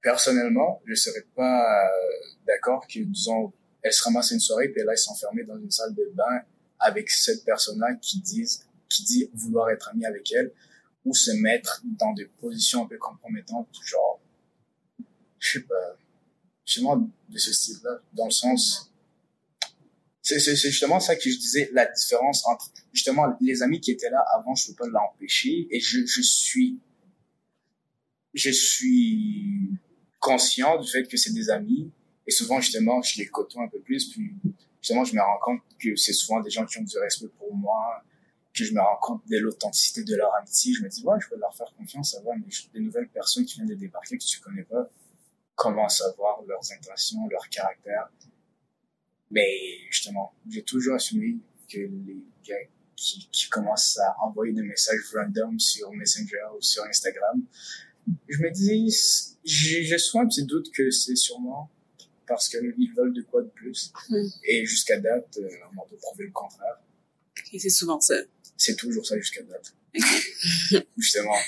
Et c'est, c'est, c'est, justement, je me demande si c'est, j'en parlais avec un ami il y a pas si longtemps que ça, justement, qui me disait qu'il lui vivait un peu la même chose et qu'il se demandait si sa blonde était naïve, si elle était candide ou si elle le voyait le jeu, mais qu'elle se laissait aller. parce que c'est quand même plaisant avoir quelqu'un qui court après. Ben, tu sais, après ça, je veux dire, moi, j'ai souvent été dans une position où j'avais des amis qui ont développé des sentiments pour moi. c'est pas quelque chose de, de simple à gérer parce que ça se présentait pas tout de suite. C'était pas, c'était pas, ah, ok, je commence à parler à cette personne-là, il y a un intérêt. Non, c'est une amitié qui se développe en premier. C'est une vraie amitié. Puis les deux, on se connaissait pas. Puis là, ah, mon Dieu, on voit qu'on a des affinités, tout ça, on s'entend bien. Puis je le voyais, là, qu'à un moment donné, son attitude commençait à changer. Puis là, il y avait. Ok, il y avait, là, il y a un intérêt qui embarque en plus de l'amitié. Et moi, je me suis déjà attachée à cette personne-là. Je tiens à elle. Fait que, oui, je finissais par avoir une conversation de, pas tout le temps, là. Quand j'étais très jeune, je savais pas comment dealer avec ça, mais, après ça, tu finis par avoir une conversation puis faire, hey, moi, j'ai pas de sentiment pour toi, mais j'ai une grande amitié puis j'aimerais ça qu'on continue à être amis. Est-ce que t'es down ou tu préfères qu'on arrête de se voir parce que toi, tes sentiments sont trop... tu sais, ça, ça se discute aussi. Puis c'est, c'est, une situation très complexe pour moi. C'est, c'est, pas nécessairement de la naïveté ou de la candeur. Puis oui, c'est vrai qu'il y a des gens qui sont très mauvais pour, pour voir ça. Il y en a qui le voient juste pas quand il y a des gens qui sont attirés par eux, mais... Il y a aussi toutes les nuances qui peuvent être apportées de je tiens à cette personne-là puis j'ai envie de continuer à être son ami hmm. Même si je vois qu'il y a des sentiments pour moi j'ai pas envie de perdre cet ami-là tu sais. C'est ça. Il y a tout ça qui rentre en ligne de compte aussi. Et tu t'es jamais demandé si la raison pour laquelle ils étaient amis avant tout tu t'es jamais demandé pourquoi ils étaient non parce que c'était tout le temps dans des contextes d'école. C'était tout le temps dans des contextes de oh, il est dans ma classe, on est dans une cohorte ensemble, on travaille ensemble. Fait que c'était tout le temps comme, on n'a pas le choix d'apprendre à se connaître parce qu'on est dans le même environnement. Puis ça clique, puis on s'entend bien. Puis c'était pas dès le départ euh, de l'intérêt. Ça, c'était pas ça. C'était vraiment, mais tu, tu me crois pas dans ton regard, mais, mais c'est vraiment, tu sais, moi, j'y crois totalement à l'amitié entre, entre gars et filles. Oui, ça peut si ça devient une amitié très, très, très puissante, c'est sûr qu'il y a des chances que ça bascule vers une attirance, mais j'ai plein d'amis gars avec qui ça n'a jamais été ambigu non plus, tu sais. Fait que, fait que non, c'est ça. Pour moi, c'était, ça a commencé par de l'amitié, puis des fois, ça prenait six mois avant que je vois qu'il y ait un intérêt. Des fois, c'était deux semaines, des fois, ça dépendait. Ça La raison pour laquelle je dis ça, c'est que souvent, c'est quelque chose que je faisais avant. Vu que, bon, ben, il n'y a pas des cours de comment draguer quelqu'un. tu dois l'apprendre pour toi-même, malheureusement, surtout si t'as pas de figure, euh, euh, comment dire, masculin chez toi pour euh, avoir des discussions. Moi, je me rappelle que souvent, ça passait souvent par me faire ami avec la fille avant. C'est pas une si bonne idée. Mm-hmm. Mais bon, eh, c'est ça, je me faisais ami avant, puis après, je confessais mes sentiments. Mm. Étant donné que je sais que c'est quelque chose qui existe, je fais pas confiance aux gens qui se, aux gars qui se présentent en tant qu'amis en premier. Ouais, mais ça dépend. Après, ça dépend des gens, parce que, mettons, moi, je suis quand même bonne pour le voir. Fait que si tu m'approches puis tu veux devenir mon ami, mais je le sens quand même qu'il y a un intérêt, je vais le voir tout de suite. Ça se voit, ce genre d'affaires-là. Ça se voit dans le regard, ça, ça se sent dans l'énergie. Fait que tu, tu le vois la différence là. Mm-hmm. entre quelqu'un qui veut juste vraiment apprendre à te connaître parce qu'on se voit tous les jours puis qu'on oh, on a une discussion puis mon dieu c'est tombé le fun puis on se comprend puis on s'apporte quelque chose à quelqu'un qui a juste un intérêt puis qui essaie de t'approcher parce qu'il y a un intérêt moi je trouve que c'est quand même flagrant la différence toi Zoé ça t'est jamais arrivé? Ben moi je pense que oui ça ouais c'est arrivé mais comme moi c'est comme plus l'effet inverse c'est-à-dire que il y a comme une espèce de désir peut-être de draguer qui est camouflé dans un désir d'amitié, puis je le spot tout de suite, mm-hmm. puis je fais tout de suite comme éteindre ça en disant je sais ce que tu essaies de faire mais c'est pas ça qui va se passer. Puis finalement on apprend ce qu'on a puis on devient juste des amis parce que ah, ça, comme pas euh, donné ouais. Mais justement c'est parce que tu l'identifies et tu l'assumes et ensuite tu le dis. Mais qu'est-ce qui arrive si tu dis rien et le gars continue à faire son affaire jusqu'à ce qu'il ait le gars d'assumer en fait ce qui se passe et qu'il te le dise? Ouais. Donc ensuite, tu lui dis non, d'enfant, moi, je te vois comme un ami. Puis ils disent bon, ok, on va juste être des amis. Ou sinon, au pire des cas, ils disent bon, ben fuck off, je vais aller ailleurs. Ouais, mais ça peut être difficile quand même à aborder, ça dépend des gens. C'est de faire friend zone, c'est jamais. Exact. C'est comme, ok, il faut que j'aille cette conversation-là avec cette personne-là. Puis ça prend quand même un certain courage, puis un. Tu sais, puis j'imagine ta blonde a le même âge que toi, pas mal. Euh, un an de moins. Elle a 19 ans, c'est très jeune. Moi, à 19 ans, j'étais pas capable d'avoir ce genre de conversation-là. C'est venu plus tard. Je le comprends. Une conversation, c'est une autre chose, mais remarquer est une autre et l'assumer ensuite est une autre, surtout si t'es en couple. Justement, mon ami qui me dit, son nom c'est qui, bref, il était, en fait, sa blonde se faisait parler par un gars qui avait probablement environ 40 ans il parle avec elle, elle a environ 20 ans, et lui dit, est-ce que ça te dirait de venir chez moi, on va parler d'anthropologie autour d'une coupe. et il se présente en tant qu'ami. Et la fille va en parler à son chum, lui dit, hey, euh, le gars m'a invité, genre, il est super chill, on est des bons amis, il m'invite pour parler d'anthropologie autour d'une coupe. Là, le gars lui dit, est-ce que tu, tu fais par exemple pour pas voir ce qui se passe? Genre, combien de fois tu te fais offrir d'aller parler d'anthropologie par quelqu'un que tu viens de rencontrer en buvant du vin? Oui, mais il y a des, il y a des gens qui, comme tu dis, la candeur, ça existe, puis je veux dire, tu peux te dire, mon Dieu, la personne est bien intentionnée, puis il y en a qui le voient, il y en a qui le voient pas. Après ça, je pense pas que c'est de rejeter la faute sur les personnes qui le voient pas, C'est la personne qui est mal, qui, qui est mal intentionnée, puis qui est pas direct, puis qui dit pas les vraies affaires, qui est plus problématique. C'est pas mal intentionné non plus. Non, mais mal intentionné. Moi, je trouve ça un peu hypocrite de pas, de, de, de de pas assumer que tu viens pour certaines intentions. Exactement. Moi, je pense que c'est plus peut-être question de gêne. Il y a beaucoup de personnes qui sont gênées d'assumer, euh, puis qui sont qui ont pas assez de confiance, qui sont trop jeunes, puis qu'il y a beaucoup de choses qui peuvent. à 40 euh, ans. Ouais, c'est sûr qu'après ça, c'est différent. Ça dépend des expériences de vie. Justement, moi, il a fallu que je me fasse rejeter plusieurs fois pour savoir que pour que ça fonctionne, il faut que tes intentions initialement soient plus ou moins claires d'une certaine manière ou d'une autre. Ouais. Et, mais malheureusement, c'est pas tout le monde qui comprend ça. Beaucoup de personnes qui ont peur du rejet aussi, qui ont extrêmement peur de ça, que ça leur fait mal, fait qu'ils préfèrent passer par autre chose qui va un peu moins les blesser. Mm-hmm. C'est vrai, c'est vrai. C'est une situation très complexe. Ouais. on peut passer à la prochaine ben oui, je vois le temps qui fait, il est déjà... Euh, mon Dieu. C'est déjà une heure et vingt qu'on est là-dessus. Fait que... Mon Dieu, mais c'est fou intéressant. Ben oui, vraiment. C'est des sujets qu'on a pas beaucoup abordé avec les autres invités. Non. Je trouve ça ben vraiment oui, euh, super. Mm-hmm. C'est mon tour de poser une question? Oui. Oui, oh mon Dieu. ok, c'est pour ça que t'attends depuis tantôt. Oui, ben j'attendais parce que je savais pas que c'était moi. ok. Euh, Amy, dis-moi, qu'est-ce qui est important pour toi dans une relation? C'est quoi qui rend une relation saine pour toi? Avant, je croyais que ce qui est important dans une relation, c'était les fesses et les seins, comme l'avait dit l'autre fois. Avec mon de chat. Dans une relation. Dans une relation, c'est ça qui est important, c'est ce qui était. Mais je, mais je suis quand même jeune, je suis quand même juste 20 ans. Oui, oui, mais il y a des limites là, à, à blâmer la Attends, dans une relation, c'est-à-dire entre toi et une autre personne, ce qui était important, c'était les fesses puis les seins de la personne. On peut dire qu'initialement, c'est ça qui qui, qui me motivait à faire quelque chose. OK, c'était ça le but premier, mettons. Ouais, OK. Ouais, Oui, fait que là, tout ce que tu disais par rapport à faire toute ta vie avec une personne, c'était uniquement basé là-dessus. Non, mais pas nécessairement. je savais que j'avais ça, que j'avais envie, mais après ça, le facteur qui faisait en sorte que j'allais envers quelqu'un, c'est pas mal ça. C'était le, pas mal le premier facteur pour le côté physique. Wow. Mais en grandissant, je me suis rendu compte à quel point ça vaut tellement rien le côté physique que c'est justement c'est éphémère. Et justement, tu peux en profiter pendant environ 40 ou peut-être 50 années si t'es chanceux. ça va dépérir. Mais oui. Ça passe date. Des deux côtés, c'est justement, et je me suis rendu compte que... C'est quand même beaucoup. En profiter pendant 50 ans, là, c'est parce que si t'en profites pendant 50 ans, puis ta relation commence à 20 ans, t'en profites jusqu'à tes 70. Ouais, c'est vrai. c'est vrai. C'est pas faux, mais après ça, il se passe quoi? Genre, tu vas être malheureux à dire, eh, trouve pas si mon partenaire ou ma partenaire est mm-hmm. pas si beau ou si belle comme avant. J'ai essayé de trouver une autre qui est plus belle, mm-hmm. plus beau. Mais t'as plus de difficultés et t'es plus malheureux. Mais en gros, avec de l'expérience, je me suis rendu compte que je promouvoyais la loyauté avant tout. En d'autres mots, on peut dire euh, la sécurité, genre savoir que la personne avec qui je partage ma vie d'une certaine manière, c'est une personne à qui je peux faire entièrement confiance et m'entendre que la personne sera toujours là et que je peux compter sur cette personne-là.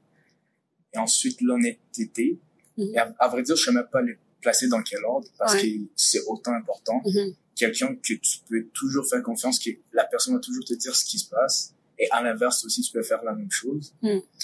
Et ensuite, l'indépendance, c'est très important Mhm. parce que j'ai vécu des situations où j'étais plus ou moins le centre de la relation. C'était vraiment Hmm.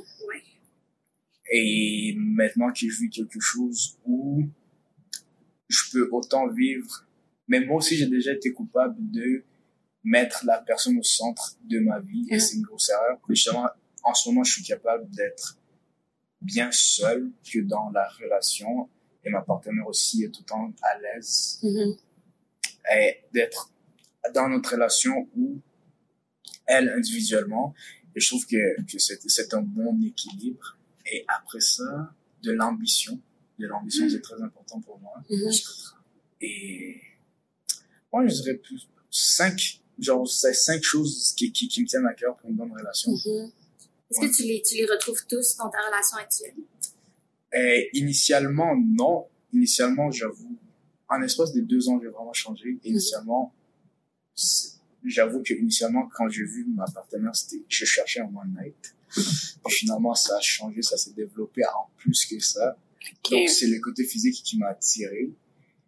Et, et aussi, j'avais beaucoup d'attentes en entrant dans la relation que je me suis rendu compte que c'est pas du tout ça. Mhm. Et pendant un moment, j'ai eu un peu d'hésitation, puis mais je me suis laissé la chance d'apprendre à aimer la personne et justement, c'est là que je me suis rendu compte que malgré ses défauts, j'appréciais ses qualités Mhm. et euh, justement plus avancé, plus je me suis rendu compte à quel point c'était une personne honnête et qui avec qui je me sentais en sécurité Mhm. et bref, c'est même si ça va pas tout, ça, ça allait pas toujours bien, ces deux affaires-là, ça, ça m'a ramené beaucoup à elle et ça m'a attaché beaucoup. Donc, à travers le temps, même si initialement tu voyais pas tout ça, mais au fur et à mesure que la relation allait, plus tu voyais justement ces, ces valeurs-là qui sont importantes pour toi Mhm. apparaître. Mhm. C'est intéressant. Justement, c'est là que je me suis rendu compte à quel point le physique, euh, de un, ça change tout le temps, et de deux, euh, c'est pas du tout une valeur sûre. Ouais. Fait que, admettons que ta relation se finissait puis que là, tu t'avais à rentrer dans une autre relation. Est-ce que tu penses que ton approche serait différente dans sens que tu pourrais tomber amoureux plus par la personnalité ou par les valeurs de la personne avant son physique? Mais oui, vraiment, surtout qu'avant, genre, j'avais juste un type de physique qui m'attirait. En ce moment, je suis ouvert à toutes sortes de physiques. Mhm. justement je priorise mais j'ai quand même genre j'ai quand même une limite je peux pas être hypocrite et dire non moi j'aime tout le monde malgré genre j'ai encore certains types de physique qui m'attirent plus que d'autres mais ça c'est mon cercle c'est beaucoup plus élargi et je priorise pas mal plus les connexions et l'ambiance Mm. plus que autre chose. Cool. C'est donc mais beau, là, tout ça. OK. Euh... Ah, mon Dieu, on vient quasiment de... On vient, on a pas mal répondu à l'autre question. Ouais. Parce que la prochaine question, c'est par quel genre de personne t'es attiré? Fait Ouais. C'est pas mal répondu. L'autre, si tu veux. OK, ouais. OK, là, on va un peu ailleurs. ok Quel est ton sens préféré? sens préféré Oui.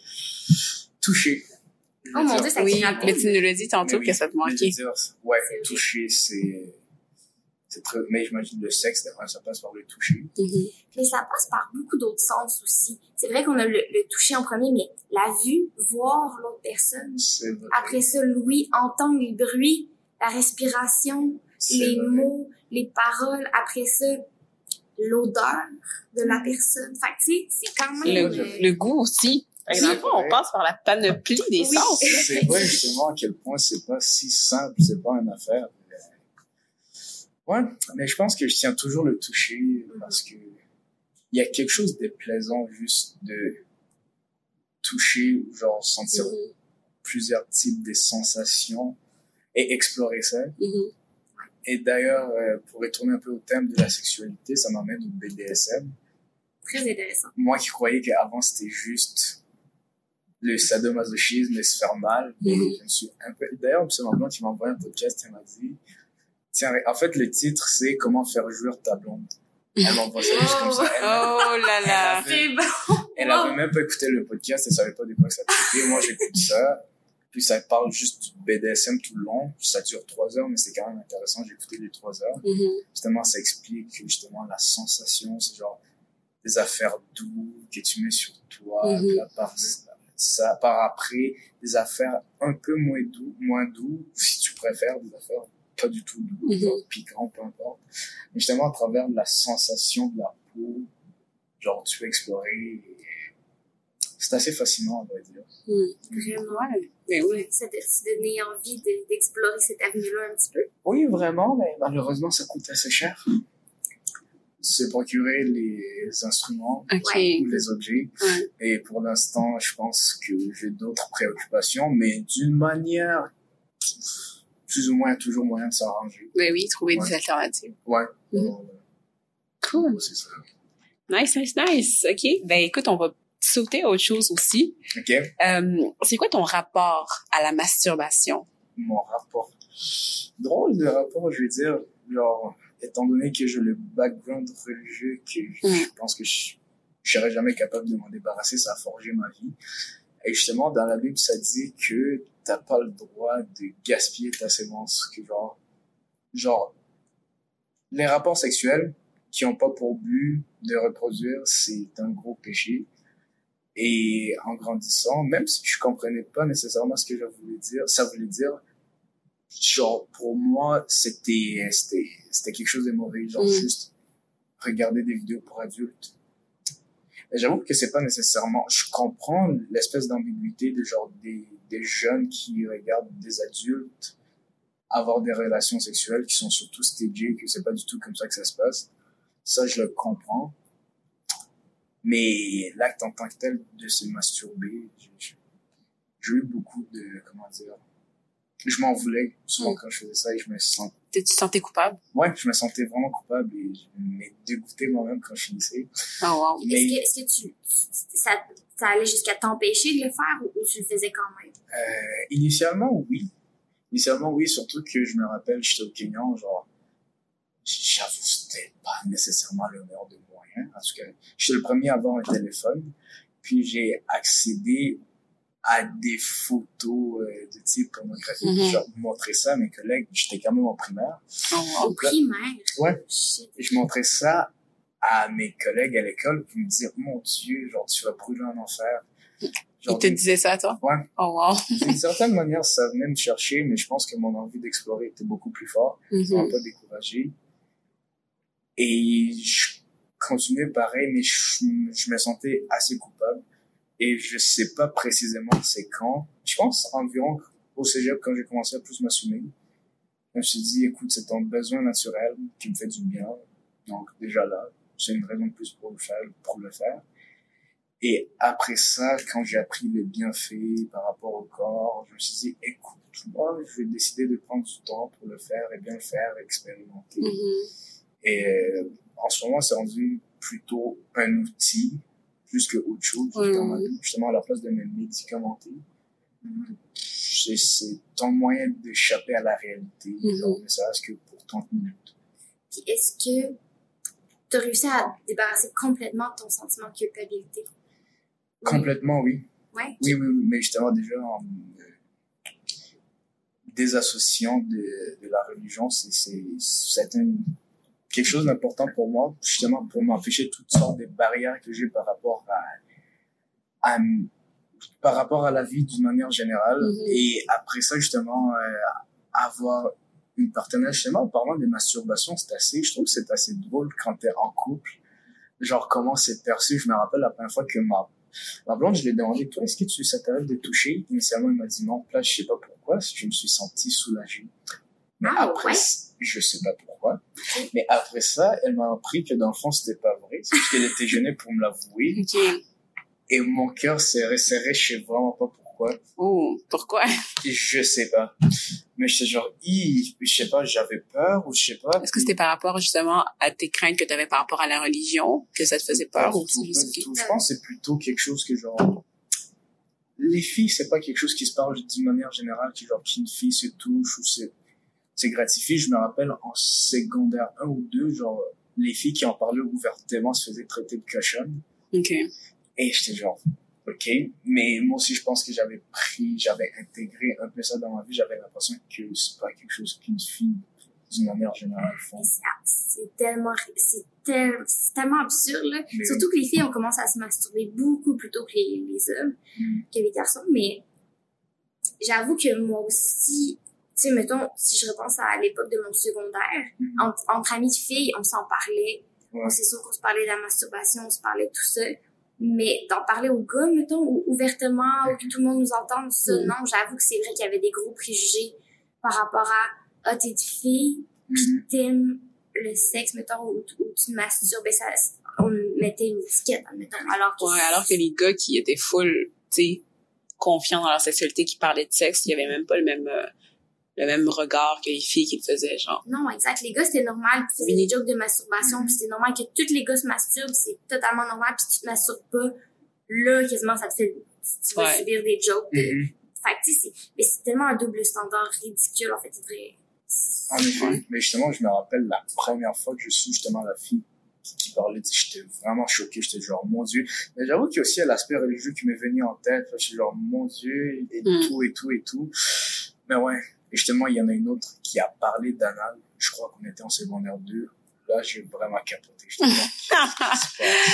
ah, mon Dieu, les femmes aussi, elles font... Ouais, mais oui, mais après ça, justement, je pense que quand je suis entré dans cette relation, j'étais un peu plus ouvert, mais ça m'a quand même choqué. Ça a pris du mm. temps pour m'habituer. J'étais genre, ok, je comprends. T'as le droit, moi aussi, je le fais, j'avoue. Si je le fais, pourquoi toi aussi tu le ferais pas? Mm-hmm. Puis après ça, il y a eu une phase avec les jouets. On m'a parlé de jouets, mais au début, j'étais pas trop sûr. Pourquoi? Parce que le peur, la peur de se faire remplacer, c'était vraiment, vraiment oh, présent. T'avais peur qu'elle puisse être euh, satisfaite autrement que par toi. Il y a ça aussi, je pense que égoïstiquement, d'une manière égoïste, je me disais, c'est ça, si elle réussit à se satisfaire d'une autre manière que moi, genre, elle va plus aimer ça autant avec moi. C'est fou qu'il y a beaucoup d'hommes qui pensent ça. Je sais, mais justement, c'est, je sais pas, en continuant de grandir aussi, justement, je me suis rendu compte qu'au contraire, ça peut être un outil, genre, le sexe, c'est tellement un monde qui est assez vaste, c'est pas eh limité. Oui. T'as justement beaucoup plus de possibilités avec des jouets. C'est deux choses complètement différentes aussi, tu sais. Quand tu te masturbes seul ou avec un jouet, c'est très différent d'avoir le corps d'une autre personne, d'avoir mm-hmm. l'énergie. Tu sais, pour moi, c'est juste vraiment pas la même chose. Ah, mais non. Mais justement, ça prend. Je pense qu'il y a quelque chose qui est dans l'orgueil aussi, euh, mm. chez les gars aussi. Euh, dans la stigmatisation et mais genre oui il y a beaucoup les hommes qui qui qui sont en grande partie coupables de ce, ce type de dynamique mais aussi les femmes qui n'ont pas nécessairement aidé en mettant de la pression pour un homme qui est pas capable de la satisfaire mm. et en même temps justement là, je conseille vraiment le documentaire si si, si j'avais vraiment euh, le nom je le dirais mais en tout cas en fait je vais vous le dire, je vais faire de la recherche, puis je vais vous le dire. Parfait, Parfait. Et en gros, euh, la femme dit, pour un gars, c'est facile de se masturber, l'organe est à l'extérieur, c'est facile, et il y a plein, plein de livres écrits mhm. sur ça. Tu peux le faire. Mais pour les femmes, de un, c'est, ça commence, ça commence de plus en plus à être discuté d'une manière ouverte, bien accueillie. Genre, justement, au secondaire, j'étais au secondaire il y a pas environ pas, pas si longtemps que ça, mm-hmm. et c'était déjà mal vu. Et déjà, les filles, comme c'est, c'est quelque chose qui est moins exploité, justement, dans le documentaire, ça dit que les filles elles-mêmes savent pas nécessairement comment se faire plaisir. Mm-hmm. Et si elles, elles savent pas comment le faire, comment tu peux t'y attendre à ce que quelqu'un d'autre en dehors de ton corps puisse te faire plaisir et qu'il n'y a pas du tout le même organe? Ouais. Exact. Mais moi, c'est, c'est quelque chose que je me suis rendu compte aussi là, dans ma vie. J'en ai déjà parlé, mais mm c'est ça, c'est de faire. Même pourquoi il n'y a aucun de mes partenaires qui est capable de me donner un orgasme, puis c'est de faire.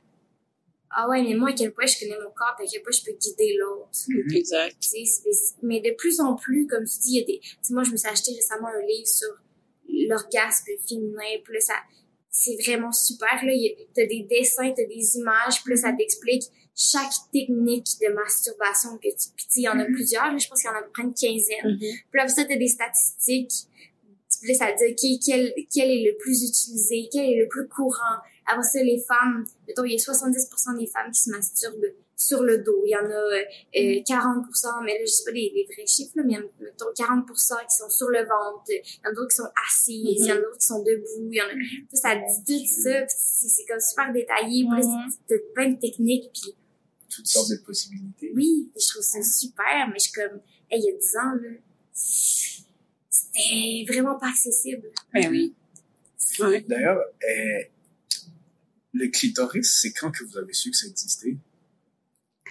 Ben, clitoris externe toujours, mais clitoris interne, quand même très tard. Mhm. Mais moi, je j'ai pas toujours su que le clitoris existait. Moi, je pensais qu'il y avait juste un trou, c'était le vagin. Moi, je pensais que c'était juste ça qu'il y avait. Puis éventuellement, tu sais, au primaire, au secondaire, euh, quand tu as des livres d'anatomie puis tu vois de quoi la vulve a l'air, là, j'ai appris qu'il y avait autre chose. Mais plus jeune, moi, je pensais qu'il y avait juste le vagin, que tu faisais pipi là, que tu faisais l'amour là, que ton bébé il sortait là. C'était tout, tout se passait juste sur ce trou-là. Moi Ouais. aussi, je, je me disais ça. Je me disais que c'était juste un trou et tout se passait par là. Ah, mon Dieu! Ah, mon Dieu! Mais, ouais, moi, j'ai, mais moi, j'ai eu un père très ouvert, là, puis j'ai commencé à me masturber très tôt. Fait qu'il m'a tout expliqué ça, là. De comment c'est un clitoris, non, non, non, c'est qui procure du plaisir, tout Ouais. ça. Mais mon père n'était même pas au courant qu'on avait un clitoris interne. Et fait que, Ouais. si- si lui-même était pas au courant de ça, comment, comment tu peux le communiquer, puis tout ça? Fait que, oui. après ça, euh, ouais, moi, j'ai su, euh, pff, mon Dieu, au cégep, peut-être, là. C'est vraiment après secondaire, là. Mais justement, malheureusement, c'est pas tous les pères qui sont ouverts euh, face à ça. Non. Justement, j'ai l'impression qu'il y a aussi une question liée à l'orgueil, justement. Accepter que sa fille... Parce qu'avec les gars, j'ai l'impression que c'est plus facile de d'accepter qu'ils peuvent avoir des expériences sexuelles. Mhm. J'ai l'impression que c'est particulièrement difficile pour un père d'accepter que sa fille a des expériences sexuelles. Ben, c'est encore dans la masculinité toxique, là, parce qu'on veut pas que les femmes puissent, dans le sens que, comme, ça change maintenant, mais il y a comme beaucoup l'idée qu'une femme qui est active sexuellement, elle devient plus sale, elle devient plus, euh, Ouais. Puis je pense qu'il y a beaucoup de pères que c'est j'ai agi comme un trou de cul, genre j'ai été vraiment pas Ouais. correct, j'ai eu des amis qui étaient vraiment pas corrects, je sais un peu comment les hommes pensent et Mhm. agissent, je veux pas que, que, qu'un homme agisse avec ma fille comme moi j'agis avec d'autres femmes. ouais, c'est vrai. Y a tout ça aussi, Ouais. c'est faire, ouais, mais là, c'est un gros problème de société à la base. Ben oui. Moi, je pense pas que ça soit nécessairement une question d'envie. Je pense que c'est une question de d'héritage. Et je pense que les hommes, on a hérité d'une espèce de... Déjà, l'espèce de personnage macho que tu dois garder pour avoir du respect. Mhm. Et ensuite, le fait que tu viens au monde, dans un monde où les femmes, bah, justement, ont pas la possibilité d'exploiter ça. C'est juste ça que tu connais. Mhm. Donc, naturellement, c'est un peu ça que tu vas enseigner ou montrer à tes enfants. Mhm. Et après ça, par la suite, ça continue à se faire. Je pense pas que ça soit nécessairement une question de volonté. Mais justement, ça change par, euh, justement, les générations qui changent. La consci- conscientisation, justement, et savoir. Et d'ailleurs, moi, clitoris, clitoris, j'ai su que ça existait environ en secondaire 5. Oh boy. Et clitoris interne, c'est il y a deux semaines environ. Oh, wow! Ouais. Oh, attends. vrai? Oh, mon Dieu! Ok, ben, première des choses, tu as eu plusieurs relations sexuelles avant de savoir que le clitoris existait? Ouais. Fait que tu- tu- jamais tu, tu, tu masturbais une fille ou tu... tu... Jamais. D'ailleurs, ça m'effrayait vraiment. Mais tu faisais pas de, de cunnilingus? Non, ça m'effrayait vraiment. Genre, Oh. déjà, personnellement, me faire euh, sucer, je sais pas si je peux le dire euh, d'une manière Ben vulgaire oui. comme ça, mais en gros, ça, ça m'effrayait, mais pas m'effrayait, mais j'avais l'impression de rabaisser euh, la personne qui, la fille qui me faisait ça. Ah, ouais. Et en l'inverse, je sais pas ce qui m'effrayait de, de le faire pour la Ouais. fille. Je, je sais vraiment pas. Et je pense peut-être peur, peur, la peur de pas savoir ce que je fais, ou genre, la peur de pas savoir, en fait, juste pas savoir à quel point c'est important et que c'est, c'est gratifiant. Et juste l'ampleur de, de l'acte. Mais une fois que j'ai su à quel point ça, ça pouvait faire une grosse différence et que je me suis renseigné, j'ai, je me suis plus laissé aller. Comment se su si tu, si tu une fille, une de tes partenaires qui te, qui te le dit? Pas du tout. Euh, YouTube. Oh mon dieu! YouTube, c'est genre ta vie, là. Mais oui, pour des vrais, hein, le nombre de trucs que j'ai appris sur YouTube. Ouais, je peux pas croire que t'es couché avec plein de filles pis qu'ils t'ont, jamais communiqué. Mais, mais justement, je pense que ça revient à, justement, si les filles elles-mêmes savent pas nécessairement comment se, se faire venir ou se faire plaisir, Ouais. comment le communiquer. Après, c'est la question de gêne, genre, est-ce que je me dois, est-ce que je peux?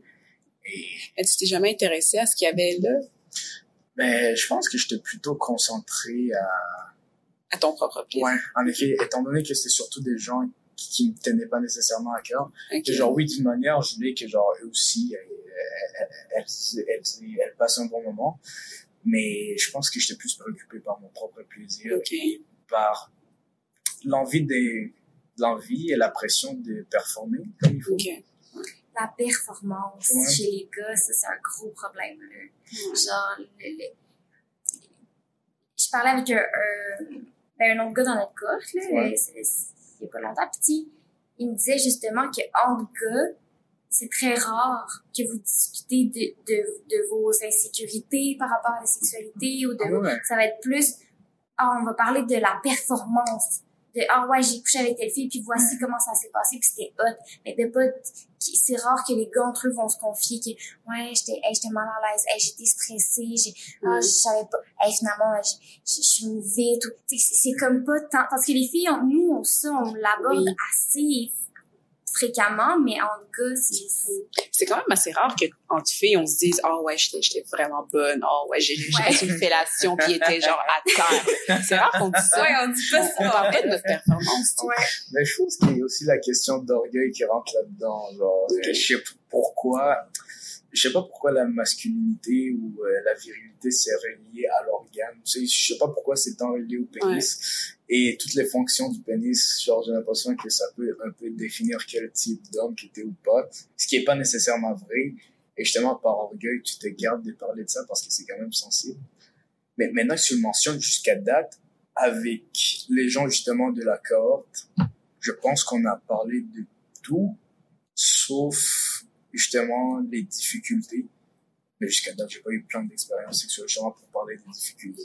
Mais... Non, mais déjà, il y a des trucs qui sont sortis aujourd'hui. Ouais, en effet, Ouais. en effet, mais justement, c'est Mais quand même, avec mes amis que j'avais à Québec, que ça faisait sept ans qu'on se connaissait, on était assez ouverts par rapport à ça. Justement, on se parlait de tout, autant de ce qui s'est bien passé, autant de ce qui s'est Mhm. mal passé, parce que justement, ben, un, en tout cas, il y avait pas de compétition entre nous, puis les deux, genre, euh, on se sentait à l'aise et on riait de ça, justement, c'était bien reçu.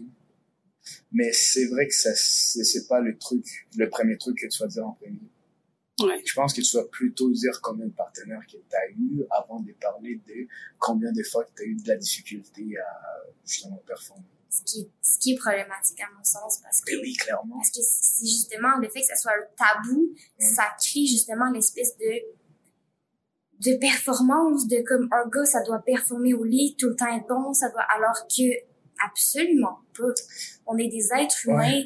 La sexualité, c'est juste supposé être beau, c'est juste supposé nous faire du bien. C'est pas supposé être un, un moteur de stress, au contraire, c'est supposé nous enlever notre stress. C'est vrai.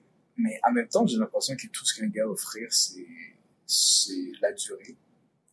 Mais c'est- t'es pas le premier qui me dit ça, J'ai l'impression que c'est ça. mais non, mais non, moi je pense que c'est juste, et tu sais, tout est pas centré sur la pénétration non plus. Mais Mettons là, pénétration, tu viens un peu plus vite que tu pensais, ah mon dieu, ben non.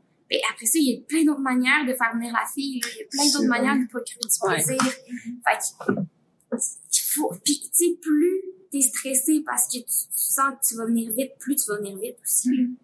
Fait que je pense que c'est comme juste un cercle vicieux, puis Ouais. je, je sais pas, moi je pense que Je suis entièrement d'accord avec toi. Mhm. Ben oui. Moi, je pense que j'étais souvent euh, préoccupé par l'envie de vivre l'expérience en tant que telle que je pensais pas nécessairement autant et ça me stressait pas et ça n'a pas été un si gros facteur. Ça l'a plutôt été quand j'étais en couple et que j'avais du sexe assez régulièrement et que justement des fois ma partenaire me laissait savoir qu'elle était un peu un peu déçue du fait que ça n'a pas duré longtemps Mhm. et en même temps justement se lancer genre juste comme ça nécessairement de préliminaire ou essayer d'autres affaires mais justement je pense que ça m'a motivé aussi à me questionner à me demander est-ce qu'il y a des trucs pour durer, durer plus longtemps? Ou est-ce qu'il y a des trucs à faire justement pour que atteindre l'orgasme peut-être en même temps, ou genre peut-être que la fille atteigne l'orgasme au moins une fois avant de justement pénétrer, Mhm. parce que c'est plus facile d'avoir. Exact. Et orgasme oui, parce que le, le. Le vagin est beaucoup plus euh, contracté aussi. Mhm. Sais, Tout, tout est plus... euh, c'est bien plus facile, c'est ça, justement. En effet, mais tout ça part, passe par l'éducation. Genre, justement, c'est vrai, et j'ai, j'ai, je suis un peu fâché contre les, les idéologies qui ont été perpétuées pendant longtemps, mais en même temps, comment déconstruire quelque chose, comment parler de quelque chose quand tu sais pas que ça existe ou quand tu sais pas euh, quel point ça nuit ou à quel point ça peut être bénéfique. Mhm. Genre, j'en veux pas tant que ça à nos prédécesseurs parce que ils ont fait avec les moyens qu'ils avaient. Ben, Mais je veux dire, quand t'es ignorant, tu peux pas vraiment faire grand chose. Genre, quand tu sais pas que le clitoris, ça apporte de l'importance, tu vas pas nécessairement y prêter de non, mais l'importance. il y a tellement d'hommes qui ont essayé de cacher ces informations-là. Il y a- il y a tellement... Tu sais, je veux dire, pourquoi est-ce que la science sait comment l'organe masculin, les testicules, le pénis, tout ça fonctionne depuis tellement d'années, puis nous, c'est très, très, très récent, les recherches scientifiques qu'il y a eu. L'Église, c'est tout... Depuis tellement longtemps, ils cachent les informations, ils veulent pas que ça se sache. Fait que, tu sais, je veux dire, c'est pas de l'ignorance qui est perpétuée. Non, moi je pense pas que c'est l'ignorance, effectivement, c'est un désir de pas s'intéresser à ça parce que tout ce qui a trait à la femme ou désir de la femme, c'était pas quelque chose qui était une priorité. Fait que c'est pour ça qu'ils le faisaient pas. C'est pas parce qu'ils savaient pas, mais parce que c'était juste pas intéressant pour eux. Je suis entièrement d'accord avec vous, mais on s'entend que l'information que les gens re- recevaient dans le temps, c'est un groupe d'élite qui décidait ce qui, ce qui circulait ou pas. Ouais. Justement, la religion, il y a juste une personne qui décide, c'est le pape qui décide ce qui se passe pour tout le monde. Et l'information que les gens vont recevoir, les scientifiques, c'est les Albert Einstein, c'est les Marivaux qui, qui décident ce qu'ils vont publier. C'est dans leurs travaux. Et si eux, ils décident de prêter plus d'importance à l'organe masculin, c'est pas le fermier typique qui va se lancer sur le sujet, Ouais. qui a pas nécessairement les connaissances ni le moyen pour le faire. C'est sûr. Mais en même temps, ce fermier-là, euh, rendu à la fin de sa vie, il est supposé avoir un peu, il est supposé avoir un minimum d'intérêt envers sa partenaire pour essayer de la découvrir. Puis, Mais Ouais, mais si toute sa vie, il, il- il s'est fait dire que ce que la femme ressent, c'est pas important, il va pas développer ce désir-là. Il y a certaines personnes qui vont sûrement le faire, mais mais aussi la femme aussi croit justement à force de se faire répéter ça la femme aussi croit que c'est pas si important que c'est Ouais, plus important ouais. que se préoccuper pour l'homme donc effectivement. justement en ce moment j'ai l'impression qu'on peut se permettre d'aller dans ces zones là parce qu'on est plus informé et il y a de plus en plus d'études qui se font justement par rapport à l'organe féminin Mhm. ouais. Ouais. Ah oui. Mon Dieu, c'est déprimant, ça. Euh, mais non au contraire je trouve ça encourageant justement le fait qu'on est en train de parler de ça Eh oui. et en tant que gars que je suis en train de parler de ce genre d'affaires justement du clitoris j'ai l'impression que ça avance quand même c'est vrai. Non, t'as raison, Ouais, ouais. t'as raison. T'as complètement raison. ouais. Oh, OK. Euh, à quel âge t'as découvert la masturbation? Dieu. Je sais pas, je pense que je vais commencer par regarder des images. Je- en fait, oui, je sais. Est-ce que vous connaissez American Pie? Les films, ouais. Les films American Pie. Genre, Oh, mon justement, j'ai, j'ai vu qu'ils allaient sur Internet pour rechercher, puis genre, bref, j'ai pris le téléphone de ma tante, puis je suis allé chercher sur Google, puis je me rappelle Oh. pas ce que j'ai cherché. Mhm. Et j'ai réussi à voir des images des filles tout nues. J'étais tellement excité. Et c'est devenu quelque chose que je faisais quotidiennement, genre juste regarder des images. Oui, sans faire rien. Ouais. Puis après ça, j'ai eu mon téléphone. Mais comment ça fonctionnait au Kenya avec le téléphone, c'est que tu dois acheter un crédit pour pouvoir te servir de ton téléphone. Et l'Internet, ça bouffe le crédit en genre deux secondes. J'avais pas nécessairement accès aux vidéos. Puis là, quand je suis arrivé ici, justement avec le Wi-Fi, j'avais plus accès aux vidéos. Et encore une fois, je faisais juste regarder sans rien faire. Puis là, je sais pas pourquoi, peut-être selon ce que je voyais dans l'écran, je me suis dit pourquoi pas j'essaie de me toucher. Puis c'est comme ça que c'est arrivé. Je pense que j'avais environ 12 ans. OK. Moi, je trouve ça fascinant à quel point la majorité des filles, mettons sur le podcast, leur première masturbation, c'était tellement naturel, c'était bah oui, je- je- ça donne comme ça, je découvre cette partie-là de moi, je me masturbe, alors que à date, les gars, c'est ça a commencé tout le temps par des photos, des vidéos, la pornographie. C'était pas juste naturel de, Mhm. tu sais, Euh, C'est quand même, c'est quand même, mais. en effet, c'est, c'est assez énigmatique. Mhm. Mais je pense peut-être parce que parce que le clitoris, je pense qu'il est plus sensible que que le pénis en soi. En fait, oui, il est beaucoup plus sensible que le pénis en soi. Ouais. Et donc, quand tu expérimentes puis tu réussis à le stimuler, je pense pas que tu as nécessairement besoin de de motivation externe pour euh, te rendre à un certain point. Tandis, tandis que en tant qu'un gars, ça, ça prend, je pense que ça prend une motivation de plus. Ah, ouais. Moi, genre, je pense que, en fait, mais c'est sûr que ça prend l'esprit, ça prend que tu sois dans l'état, mais genre, Ouais. Mais tu sais, moi, ça m'est arrivé, là, de me masturber puis ça fonctionne pas. Ouais. Tu sais, je veux dire. Mais, je, je sais pas, j'ai l'impression que. Parce qu'avant, ça n'existait pas la pornographie, là. Tu dans le temps. Moi, je pense Ouais. que les hommes se masturbaient quand même. Je pense que c'est. Je pense que c'est. je sais pas, je pense que si tu commences à te masturber, je sais pas, si ta puberté commence, là, tu vois des filles que tu trouves cute, t'as des, des érections, puis là, tu, tu, tu deals avec ça, fait que c'est plus l'imagination, je pense, avant. euh, Mais, mais c'est vrai, mais c'est quand même une bonne question et je pense que d'une manière générale, c'est plus les gars qui consomment la pornographie. Mhm. Je me demande pourquoi. Mais en tout cas, vous, d'une manière générale, est-ce que vous servez de vidéo? Est-ce que vous en avez besoin? Vous êtes capable de le faire sans vidéo? J'ai jamais écouté de pornographie de ma vie. Jamais? Jamais. Oh, wow. Jamais. J'ai longtemps eu peur. Pourquoi? Ben, parce que juste voir des scènes de sexe cru dans des films, là, j'étais comme, Ugh, ça me, ça m'excitait vraiment pas. OK. Et, euh, fallait que ça soit comme très érotisé. Mais je me dis peut-être à un moment donné, mais pour l'instant, je préfère l'imagination. Ce que j'aime, c'est, mettons, j'ai des livres chez moi où c'est des, des livres érotiques, où il y a des histoires érotiques. Ça. J'aime me faire des scénarios, j'aime imaginer des trucs, j'aime... Mais, je, je, sais pas, la pornographie, je pense pas que c'est quelque chose qui pourrait vraiment m'exciter. euh, tu sais, après ça, je connais les conditions de travail de ces gens-là. Puis, puis aussi, juste, moi, ça me prend plus que juste voir deux personnes avoir du sexe alors que je sais que c'est même pas vrai. Je sais pas, non, c'est pas quelque chose qui m'attire du tout. Mhm. Mhm. Mais je dis pas que je vais jamais regarder, là, à un moment donné. Ouais. Sû- Sûrement, je, ça- je vais être curieuse, mais pour l'instant, En tout cas, tu fais bien parce que je pense que c'est comme la drogue. Genre, une fois que tu te lances dedans, ça fait va. tourner à l'imagination, ça devient beaucoup, beaucoup plus difficile. Plus difficile. Mais justement, c'est, c'est- en fait, c'est comme la drogue, justement.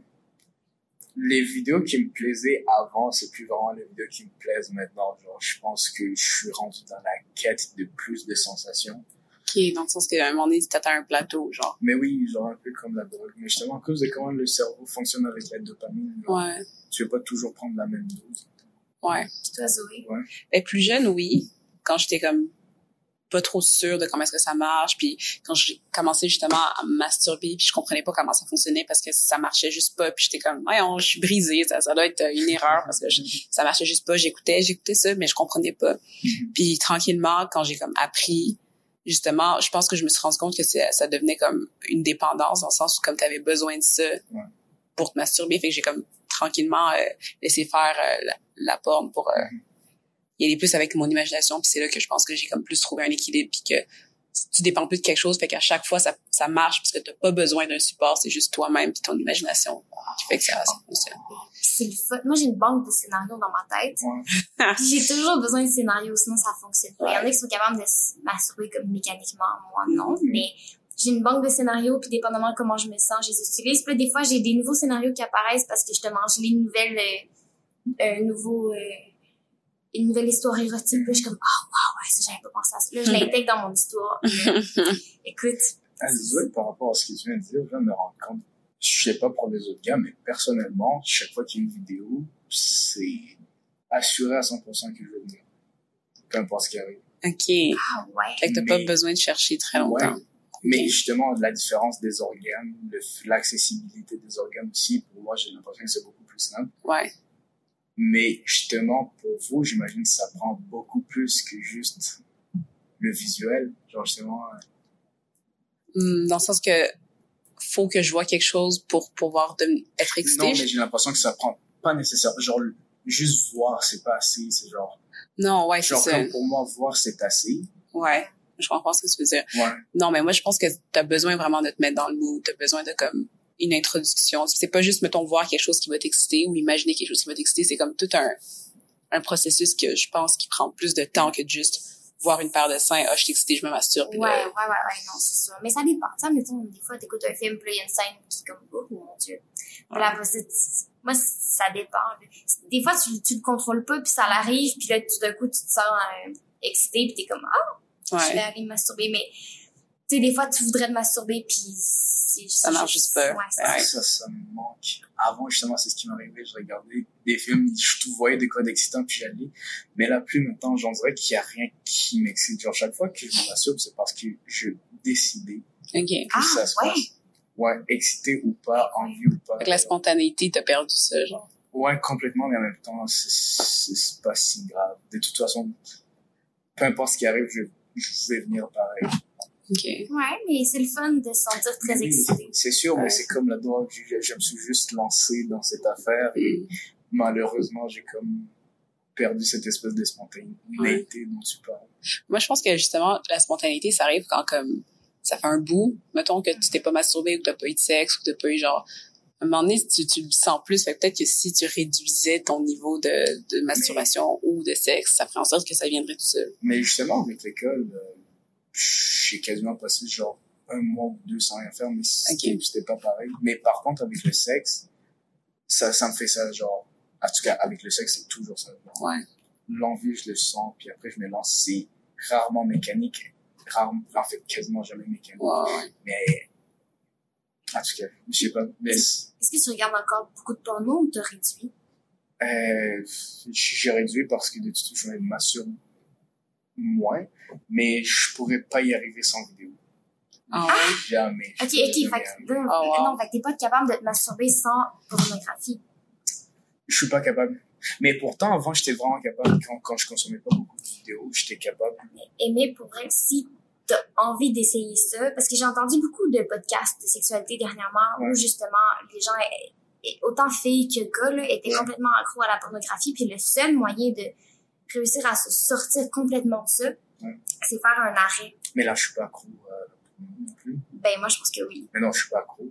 moi je pense que oui Genre, j'en ai besoin pour venir quand je me masturbe, mais ben j'ai pas besoin de me masturber tout court. Genre, je peux non non sans. mais Mais je comprends une forme d'addiction, je comprends. oui puis si si t'étais capable d'arrêter complètement puis faire ok pendant tu mettons quatre mois. Pendant quatre mois, j'écoute plus de pornographie du tout. Et je dois réapprendre à, à, à me réapproprier mon plaisir d'une autre façon. Ouais. Ce sera pas nécessairement le fun au début, mais crois-moi qu'à un moment donné, tu vas être content parce qu'il va y avoir des trucs qui vont apparaître. Pour de vrai, j'avoue, c'est, c'est, un, c'est un conseil que je crois que je vais bien prendre parce que justement, j'ai l'impression que ça limite l'imagination, euh, la paume. C'est, Eh oui. ouais, c'est, je trouve que c'est, dans un sens, c'est assez nocif, Mhm. mais dans un sens, c'est quasiment le seul outil que j'avais en apprenant la sexualité. ouais. D'ailleurs, ça m'amène à une question, genre, vous, est-ce que vous vous sentirez à l'aise d'aller enseigner ça dans une école, genre, d'abord, Enseigner quoi? disons, tout ce qu'on vient de parler en ce moment, mais est-ce que vous pensez que, disons, des enfants de sixième année seraient capables d'entendre ça sans que ça soit un Oui. sacrilège? Hum, Zoé a pas l'air sûre, mais moi, personnellement, je pense qu'il faut commencer tout petit. Moi, j'enseignerais ça de la maternelle parce que à la maternelle, t'as pas encore, tu sais, sixième année, c'est comme un peu trop tard parce Mm. que il y a déjà des expériences qui sont faites, puis il y a une grande immaturité, puis là, nanana, puis t'as tous les parents qui sont venus influencer aussi leur enfant maternelle. Toutes jeunes, tu leur expliques ça, tu leur expliques le consentement, tu leur expliques tout, puis ils vont grandir avec un grand respect, puis ça va être un sujet sérieux, ce sera pas nécessairement drôle. Fait que je pense que le plus tôt, c'est c'est mieux. C'est ça, c'est pour ça que j'hésitais parce que de, de venir juste en sixième année, quand ils ont déjà vécu plein d'années dans l'ignorance, ce serait comme un petit peu Je trop comme tard pour faire Ouais. un travail parce qu'ils seraient trop immatures. Mais si on commence plus tôt, c'est comme plus simple de les... Exact. Puis, tu sais, pour répondre à ta question, moi, je, je me sens vraiment à l'aise de parler de ça. Par contre, j'ai, j'ai pas du tout le, les connaissances requises. Ouais. Ouais. Je, je pourrais, je, je pourrais pas expliquer. Là, il me poserait plein de questions. Je suis comme aucune idée, aucune idée. Qu'il Mhm. faudrait juste former beaucoup de sexologues Ouais. qui, compétents qui pourraient aller faire ça. Et en soi, en soi, je viens d'y penser, quand on regarde les organes euh, sexuels, il n'y a rien de plus que juste des organes. Genre, il n'y a rien de plus que juste un bras, une Exact. jambe. Mm. Et le problème vient quand il y a l'histoire des consentements, gna, gna, gna, gna. mais sinon, voir des images, disons, des enfants de la maternelle qui voient un pénis, euh, un, un, un vulve, Mhm. Une vulve. une vulve. C'est un nouveau mot que j'ai appris récemment. j'ai appris qu'il y a une différence entre une vulve et le vagin. Bref, oui. Il y a deux semaines environ. Bon, une vulve et un vagin. Il s'est passé beaucoup de choses il y a deux semaines. Écoute, je grandis encore. Mhm. Entre une vulve et un vagin, genre voir ces deux photos-là à la maternelle, pensez-vous que c'est trop? Non. Non, pas du tout. Je pense Mm. pas. Ouais. Non, puis c'est comme, imaginez-vous, on vit dans un monde où c'est les oreilles qui sont hyper sensuelles, puis il faut les cacher. puis Il y a personne qui peut voir les oreilles parce que, oh my god, c'est ça, c'est très érotique. Ouais. Ben, ça ferait la même chose. Là, les, les enfants de sixième année qui voient une photo d'oreille, ouh, Oui, mais mon dieu, mais tu c'est la même chose. C'est comme si on vivait, mettons, depuis qu'on est bébé, on vivait nu tout le temps. Il y aurait rien, là. On serait pas comme, mon dieu, quel, quel, ça m'attire, je peux pas regarder ailleurs. Ben non, ce serait juste tellement normal. Ouais. Ouais, D'ailleurs, maintenant que je viens d'y penser, entre une fille en sous-vêtements et une fille toute nue, la fille en sous-vêtements m'exciterait plus que celle qui est toute nue. Mhm. Parce qu'il y a place à l'imagination. Ouais, en effet. Justement, l'imagination, ça joue un gros rôle. Et je me rappelle, avant de voir des seins, genre, j'étais tellement obsédé par juste la forme regardée. Mais une fois que j'ai vu l'image, que j'en ai touché, ça a un peu perdu cette espèce de piédestal que j'avais Mhm. avant. Et justement, je suis juste en parler, c'est genre un organe comme tant d'autres. Oui, oui. Voici la fonction. Mhm. Et justement, euh, même sans justement nécessairement parler de sexe, genre juste être familier avec euh, le corps, Mhm. ça fait partie du corps. Je me demande pourquoi, pourquoi qu'ils ont si longtemps eu peur de parler de ces... Pourquoi c'était gênant de parler du pénis ou des fesses? Ouais, à cause de plein de facteurs, Ouais, euh, ouais. de valeurs, de religion, de Mhm. plein de trucs. Mais oui. Ouais, Parce que moi, je pense que la religion savait pertinemment que si on donnait toutes ces informations-là au monde, ils se sentiraient... Si, si tu leur apprends que, ah oui, c'est drôle, Dieu t'a créé avec un clitoris, puis le clitoris, c'est un organe seulement dédié au plaisir. Alors, il y a- Dieu est vraiment d'accord pour que tu aies juste du plaisir, puis pas nécessairement enfanté à chaque fois que tu une relation sexuelle. Ils auraient perdu tout leur, tout leur pouvoir. Mhm. Puis leur but, c'était d'être des grandes puissances. Fait qu'ils voulaient que les gens se reproduisent, faire plein de bébés pour avoir une grande cité, puis un grand peuple, puis, puis aller, aller en guerre contre d'autres peuples, tout ça. Fait que Mhm. là, le monde aurait, aurait juste comme fait, hey, on est épicurien, on s'amuse, Ouais. on, on a du plaisir, puis ils auraient perdu toute leur crédibilité, puis tout leur contrôle. Fait que c'était pas à leur avantage. Fait que c'est pour ça qu'ils se sont battus contre ça aussi longtemps, selon moi. Initialement, moi, je pense qu'ils étaient plus ignorants que d'autres choses dans ce qu'ils faisaient initialement. Mais après ça, je pense qu'ils se sont rendus compte de ce qui se passait, des possibilités, et ils ont renforcé, renforcé la chose. Je suis pas sûre parce que la sexualité existe depuis toujours. Puis, puis tu sais, tu regardes l'histoire là, puis c'est sûr qu'on nous apprend pas ça à l'école, mais tu sais, cumulingus, tout ça, ça existe depuis toujours. Le temps des Grecs. Fait que même avant les Grecs. Fait que, dans le sens où tu te dis, non, les, les, les- les gens qui ont instauré cette religion-là étaient au courant de ça. Puis en plus, même à l'époque, là, les, le pape, il faisait une orgie euh, dans son château, là, tu sais, dans le sens Ouais. que il connaissait tout ça, puis c'était c'était vraiment un désir de cacher la vérité Mhm. aux gens qui, justement avaient tellement pas le temps de s'informer puis avaient pas le temps d'être éduqués que eux étaient là puis il y avait il y avait aucun moyen d'aller chercher cette information là mais je pense pas que ça a déjà été c'était c'était des gens qui, qui étaient assoiffés de pouvoir là qui prenaient ces, ces postes là au Ouais. départ fait que c'est je sais pas le petit curé là dans la ville là, qui est pas trop au courant puis qui croit vraiment en Dieu puis qui veut vraiment faire la bonne affaire mais au-dessus de ça ben, Mais justement, la plupart des gens qui changent le cours de, de l'histoire, j'ai l'impression que ça revient souvent des individus. Rarement un groupe, c'est plutôt des gens avec un poste privilégié qui décident de se servir, de se servir de leurs privilèges Mhm. d'une manière à combler leurs besoins. Et Mm. pas nécessairement penser aux conséquences ou aux autres.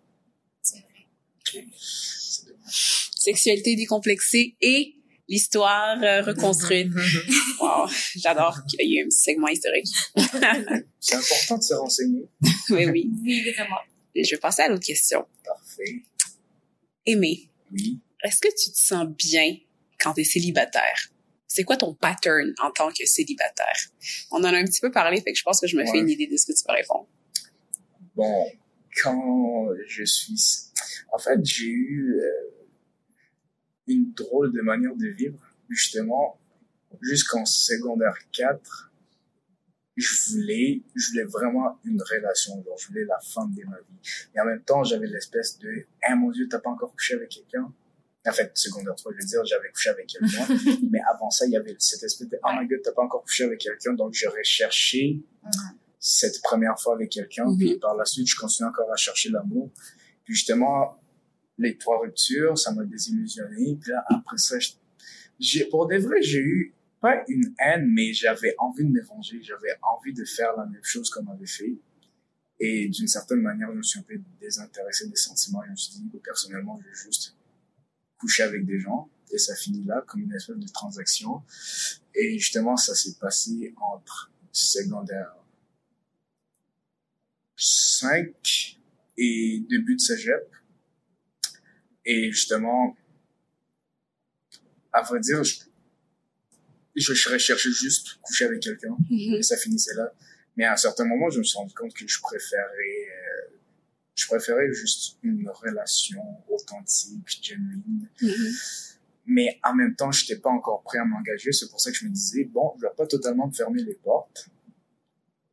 Mon premier but, c'est genre, je cherche quelqu'un avec qui coucher, mais si ça donne que ça fonctionne, ben, ça va fonctionner. Mhm.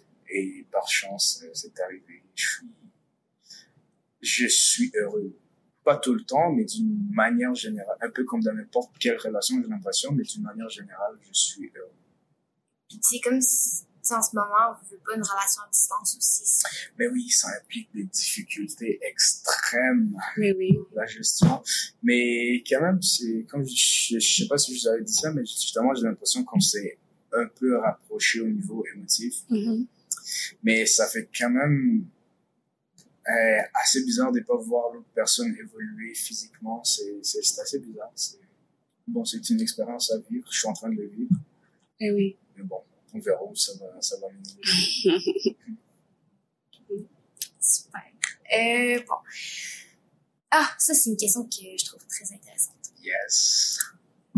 Euh, si t'amorces une relation sexuelle avec quelqu'un, Oui. les deux vous êtes consentants, tout ça, mais tu prends pas nécessairement plaisir, est-ce que tu es capable de le communiquer à l'autre?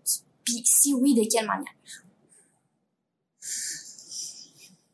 Bon, je, euh, avant, disons, avant, j'étais pas du tout capable. Si j'avais une mauvaise expérience, j'y allais jusqu'à la fin, ou faire semblant de finir. OK. Puis, euh, bah, ça finissait là, on n'en par- parlait pas nécessairement, mais j'ai l'impression que là, oui, je serais capable de dire, je vais pas du tout à faire ça, est-ce qu'on peut essayer d'autres choses? Mhm. Si on essaie, ça fonctionne pas, je serais ah, je m'excuse, mais ouais, ça fonctionne pas. Mais d'une manière générale, ça se passe assez bien. Justement. Mais comme, justement, je pense, c'est ça la beauté d'avoir juste une personne avec qui tu couches avec, parce que justement, vous apprenez à vous connaître. Genre, vous apprenez ce qui fonctionne ou pas. Et quand ça fonctionne plus, je pense que vous êtes assez à l'aise pour essayer d'expérimenter et trouver ce qui fonctionne pour vous. Mhm. Fait que là, mettons, en couple avec ta partenaire, tu serais capable de lui communiquer, mais est-ce que, mettons, tu fais un one night, Ouais. puis que si t'as pas de plaisir, est-ce que tu serais capable de dire à l'autre? Euh, j'ai l'impression un peu moins. Parce qu'il y a, comme tu te demandes toujours comment l'autre va le prendre, Mhm. puis tu sais pas comment aborder le sujet Ouais. sans que ça soit malaisant. Ça, je suis un peu moins sûr. Mais je pense que je pense, j'essayerais quand même de, d'une manière indirecte. Comment tu ferais? Je sais pas, dépendant. Si c'est la position qui me gêne, je dirais, ça me d'essayer autre chose? Ou si j'ai envie de quelque chose de plus, je dirais, hey, est-ce que c'est le genre d'affaires que tu es à l'aise avec? Mhm.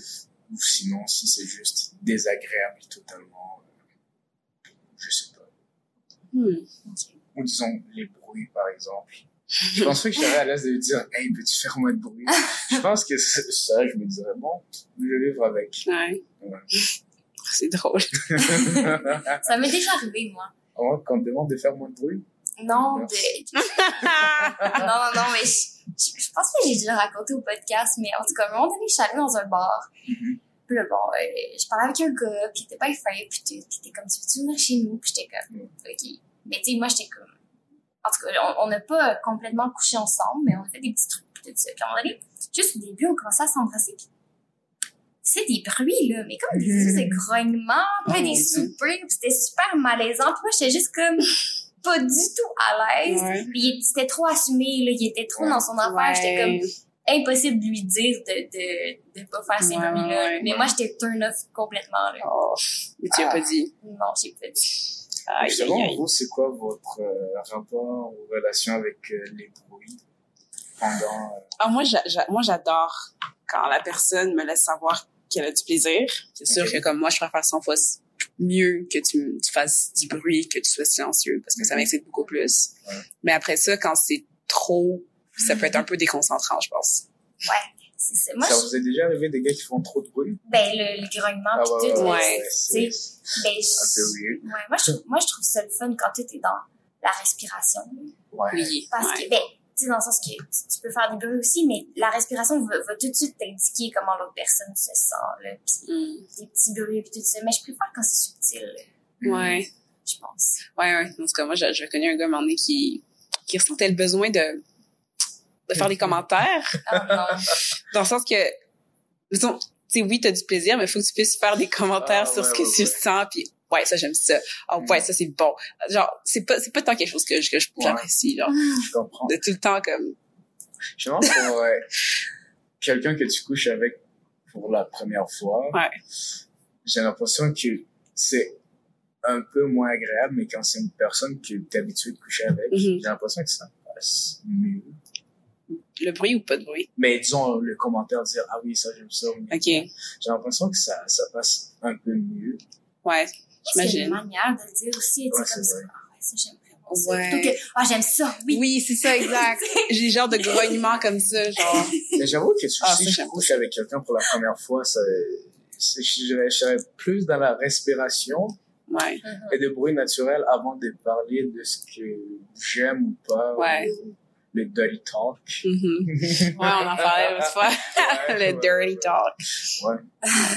Ouais, ça, ça peut être le fun, mais je pense que quand c'est fait, mettons, vraiment parce que la personne apprécie, c'est le fun, mais des fois, comme, tu sens que c'est pas nécessairement vrai, mais c'est comme Ah. plus pour meubler Show la scène, ouais. ouais. ou comme rendre ça, justement, pornographique, tu sais, comme on voit dans les, dans les vidéos.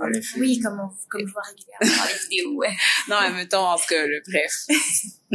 Et pour des vrais, je- Il j'ose, faudrait que j'écoute avoir des références. j'ose espérer que c'est différent, mais justement, personnellement, mes premiers rapports sexuels, je les abordais d'une manière que, de la même manière que je voyais dans les vidéos. Pour Ouais. moi. C'est. Et ouais, en tout cas, j'étais, j'étais ignorant et justement, euh, j'essayais les affaires en disant ça doit probablement être euh, Mhm. gratifiant parce que c'est ça je vois et les filles ont l'air d'aimer ça. Ouais. Justement, euh, C'est tellement horrible, t'imagines, Ouais. deux jeunes, savent pas ce qu'ils font. Le gars qui est comme, ah, c'est sûr que la fille aime ça, parce que j'ai vu ça dans la vidéo. La fille qui est comme, j'ai vu ça dans la vidéo, la fille aimait ça, je dois aimer ça, je faire Ouais. semblant d'aimer ça. Mhm. Les deux font semblant, les deux ont aucun plaisir. Puis Ouais. c'est pour ça que je trouve ça tellement problématique. Puis tu sais, je me dis, si les cours d'éducation sexuelle existaient très tôt, il pourrait y avoir de la pornographie. Bon, faudrait que j'aimerais idéalement ça que ça soit mieux géré, Mhm. puis des meilleures conditions de travail. Mais c'est pas la porno en tant que telle qui, qui, qui, qui est nocive. C'est vraiment le fait qu'on n'en parle pas, puis c'est vraiment ça le repère des jeunes. Ouais. mais aussi des cours de sexualité assez pertinents parce que moi, ce que j'ai eu comme cours, c'était zéro pertinent. Ouais. J'aurais pu m'en passer, à vrai dire, et j'aurais retenu, genre, comment mettre un condom, genre. T'aurais, peut-être t'as jamais mis de condom dans ta vie, mais il y a moyen de se débrouiller, puis c'est pas le truc le plus compliqué à s'en servir. Mais quand ça se résume à ça, quand c'est ça le gros bout de la matière, Ouais. c'est assez drôle, je trouve. Mhm. Moi aussi, c'était ça. Moi, je, je pense que j'aurais aimé savoir que, genre, il y a différents types de pénis qui existent. Ah, ben oui. J'ai l'impression que comme je différents types de vagins. différents types de vagins aussi Mhm. parce que comme En fait, vulve. oui, exact. Ben, et vagin aussi. Ah, moi, il y a plusieurs types de Ben vagins. oui. Il y en, tu sais, il y a des, mettons, des, il y en a qui c'est beaucoup plus sensé. Mettons, il y en a que tu peux aller jusqu'au fond. Il y en a qui aiment ça, il y en a qui aiment pas ça. Ouais. Il y en, il y en a que c'est très, très étroit. Il y en a que ça, ça l'est moins. Fait c'est pour ça que chaque première relation sexuelle est très différente pour chaque femme. Oui. Ouais, moi je me moment donné, j'étais avec un gars, puis il avait le pénis genre particulièrement curvé. OK. Puis tu sais, c'est correct là d'avoir un, une curve dans ton pénis, mais j'étais tellement comme oh shit, ok, ça existe des pénis comme ça genre. Je pense que juste de savoir que comme un pénis c'est pas nécessairement comme quelque chose qui est droit ou euh, des, des lèvres mettons c'est pas tout le temps la même shape. Des fois ça se peut qu'il y ait deux types de lèvres qui sont différentes, qui, qui des plus petites, des plus grandes. Fait juste je sais pas là, Ah, ça serait nice. Moi, le plus gros choc, c'était les seins. Ok. Genre, je me rappelle, en ce que je m'en vais pour ça, genre, la première fille que j'ai vue avec des seins qui pendaient un peu, genre, je sais pas, j'avais une espèce de jugement ou questionnement, je Mhm. comprenais pas, je me disais, c'est pour ça que je suis habitué de voir. Toi, t'as l'habitude de voir des, des faux seins. Mais, mais, Dans- ouais, souvent et- dans les, dans les mais films oui, Ouais. et rond et bien formé, mais Ouais. ça m'a pris du temps pour comprendre que, genre, de un, ça n'a pas rapport, de deux, c'est un groupe de personnes qui décident ce qui va être montré et valorisé ou pas. Mhm. Et après ça, ben, je je me suis rendu compte que c'était, c'était même pas si grave que ça, Ouais. à vrai dire. Mais c'est pas grave du tout. En fait, c'est pas grave tout court, en effet, C'est, justement. c'est, c'est- chaque corps est Ouais, différent, ouais, puis c'est ça qui est beau. Puis moi, je trouve mille fois plus beau un corps qui est juste naturel qu'un Mhm. corps qui est refait. Parce que c'est justement beau que ça soit pas symétrique. On a tout un sein plus petit que l'autre. On a tout, notre corps est pas symétrique, puis c'est ça qui Ouais. est beau Mais aussi. moi, j'ai j'ai pas de, j'ai, rien contre, contre les corps faits. Je trouve que ça peut être beau, Mhm. dépendant de la manière que c'est fait. Ouais. Et justement, il y a des gens qui ont peut-être besoin, disons, si t'as une, genre, un sein qui est développé et l'autre pas du tout zéro, genre, j'en voudrais pas la personne qui décide de dire, ouais, je, je voudrais refaire pour que ça soit à environ égal. Mais, mais je comprends que quand c'est rendu dans l'extrême, Mais après ça, moi, je suis vraiment, tu sais, je veux dire, que chaque personne fasse ce qu'il veut avec son corps, puis je suis zéro dans le jugement, mais pas du tout, là. Mais après ça, moi, je parlais plus du niveau de quelqu'un qui m'attire. Ouais. Ça va, Ouais. c'est pas corps refaits, c'est, ça m'attire pas euh, particulièrement. J'avoue que ça devrait pas être tant normalisé comme ça l'est en ce moment. Genre, je comprends que oui, il y a des, ça, ça, ça a du potentiel puis du bienfait, mais j'ai l'impression que, apparemment, en fait, pas une impression, mais j'ai lu ou vu dans un documentaire, encore une fois, sur, non, non, c'est, ex- oui, Explained, qui Mhm. parlait de la chirurgie, et gna gna gna, et ça disait que, euh, avant, c'était des femmes un peu plus vieilles qui faisaient de la chirurgie, mais là, ça devient de plus en plus jeune, Ouais. genre même rendu à 18, 16 ans, les gens qui ont envie de le faire. Qui ont pas encore fini de se former, en fait. Ouais. Ouais. Qui ont envie de le faire. Et justement, je me dis, pourquoi, pourquoi arriver à cette envie de, de pouvoir se changer pour être conforme à une norme qui va changer d'ici euh, 20 ans, genre pourquoi? Mais juste dans notre métier, là, tu sais, mettons, pour avoir parlé avec des, des actrices d'un certain âge qui sont comme, moi, je veux pas, tu avoir recours à rien comme du botox, tout ça, puis je travaille plus. Parce que les filles de, tu sais, étaient dans la soixantaine, je pense. Et comme les filles de mon âge Mhm. ont l'air d'avoir 20 ans de moins. Mhm. Fait que moi, j'ai- moi, j'ai l'air trop vieille parce que je suis juste Non. normal, tu sais. Puis là, elle me disait, ah, ça commence maintenant dans la vingtaine, là, on- les, les médecins recommandent le botox dans la vingtaine parce qu'ils sont comme, non, non, avant que les rides apparaissent, c'est Ouais. mieux. Bon, Fait que là, tu sais, c'est comme, ça, Oh mon fait- Dieu, ben ça va loin, là. ah, pour de vrai, je trouve ça vraiment dommage quand ça serait plus simple de juste, ben, je pense que ça part plus loin, disons, dans le maquillage. J'ai l'impression que c'est, le, la première étape avant de se rendre à la chirurgie, justement, le besoin de se, de se transformer, mais en fait, pas se transformer, mais juste se upgrade, si on peut dire, s'améliorer. Mhm. Quand, si on décidait d'accepter les gens sans maquillage, déjà en partant, ça serait un bon point, genre, faire juger quelqu'un qui est pas maquillé à la télé, ou genre, juste Mm. en général, en entrevue de travail ou en date. Déjà en partant, je trouve que ça serait euh, Eh Oui. un bon point. complètement. c'est clairement, ben oui. Mais justement, en parlant de- d'industrie, Mhm. si jamais tu avais amorcé ou à réaliser euh, une scène de sexe Ouais. au cinéma, à la télé ou au Ouais. théâtre, quel angle est-ce que tu prendrais? Sous quel angle est-ce que tu l'aborderais si tu avais réalisé une scène sexuelle? Euh, de un, quand ça vient à la sexualité, personnellement, je préfère quand c'est moins explicite. OK. Tu veux pas que ça puisse être in your face? Ouais. Genre, pas de fesses. Ok. Et je sais pas, je trouve qu'il y a une beauté particulière avec le sein et je trouve que c'est assez simple et c'est pas, c'est pas si perturbant qu'une paire de fesses ou un pénis ou genre. Ça dépend pour qui. Mais ouais. En effet, en effet, ça dépend pour qui. Et, et pour moi, je pense que je prendrais en dessous des bras ou, En dessous des draps. ouais, Tu ou voudrais pas qu'on voit des corps? Ouais, ou dans l'ombre, ou avec une couleur. Ok, je pensais que tu parlais de la caméra en Ah, dessous non, des non, draps. Non, mon Dieu, wow, ça c'est intense. C'est comme, pas du tout. ça, on va voir beaucoup de choses, En là. effet, en effet, mais non, mais non, mais, mais que les comédiens ou les acteurs sont en dessous des draps, OK. ou sinon à travers les ombres. OK. Genre, je trouve que justement, c'est plus intéressant quand c'est, Moins explicite. ouais, quand c'est, quand t'es obligé d'avoir recours à ton imagination, j'ai l'impression que c'est là que c'est plus le fun et plus excitant. Puis, est-ce, ouais. que tu veux aller un peu plus loin dans, dans, tu sais, mettons, ça serait quoi? Ça serait, est-ce que, est-ce que ça serait de la pénétration ou ça serait de l'amour oral ou ça serait, euh, sais, est-ce que tu voudrais faire ça un peu différemment de ce qu'on voit tout le temps à la télé ou pas nécessairement? À vrai dire, ça serait, ça commencerait par l'oral parce que bon, pour moi, c'est rendu ça ma routine, ça commence par l'oral. Ensuite, pénétration avec moins de bruit qu'on est habitué d'entendre. OK. Je dirais plus respiration et musique ambiante assez calme. Mhm. Et après ça, ça finit bah, avec euh, un cuddling. Je sais pas comment le dire en français, mais finir C'est- avec c'est un cuddling. Cuddling, c'est quand tu... Coller. coller, Ah, ouais, ouais. Ça finit comme ça. Ah, parce que c'est pas mal ça ma réalité sexuelle. Serait ça que j'essaierais de mettre OK. dans la scène. Cool. Mais aussi, ça dépend des, des personnages, des... Oui, oui. Évidemment. Ouais. Mais c'est cool, ouais. Faire quelque chose qui te représente toi. Qui... Ouais, oui. Ouais, c'est très cool. Hmm. Ok, ben là, maintenant, on est rendu à la discussion à aborder. Alors, Rémi, quel Ouais. est ton sujet aujourd'hui? Mon Dieu, je l'avais tout à l'heure, mais je l'ai oublié. C'était quoi donc que j'avais dit? Il me semble que c'était euh, le, le, le, le désir, le, le, le différent rapport au désir vers homme versus femme, En c'est fait, ça?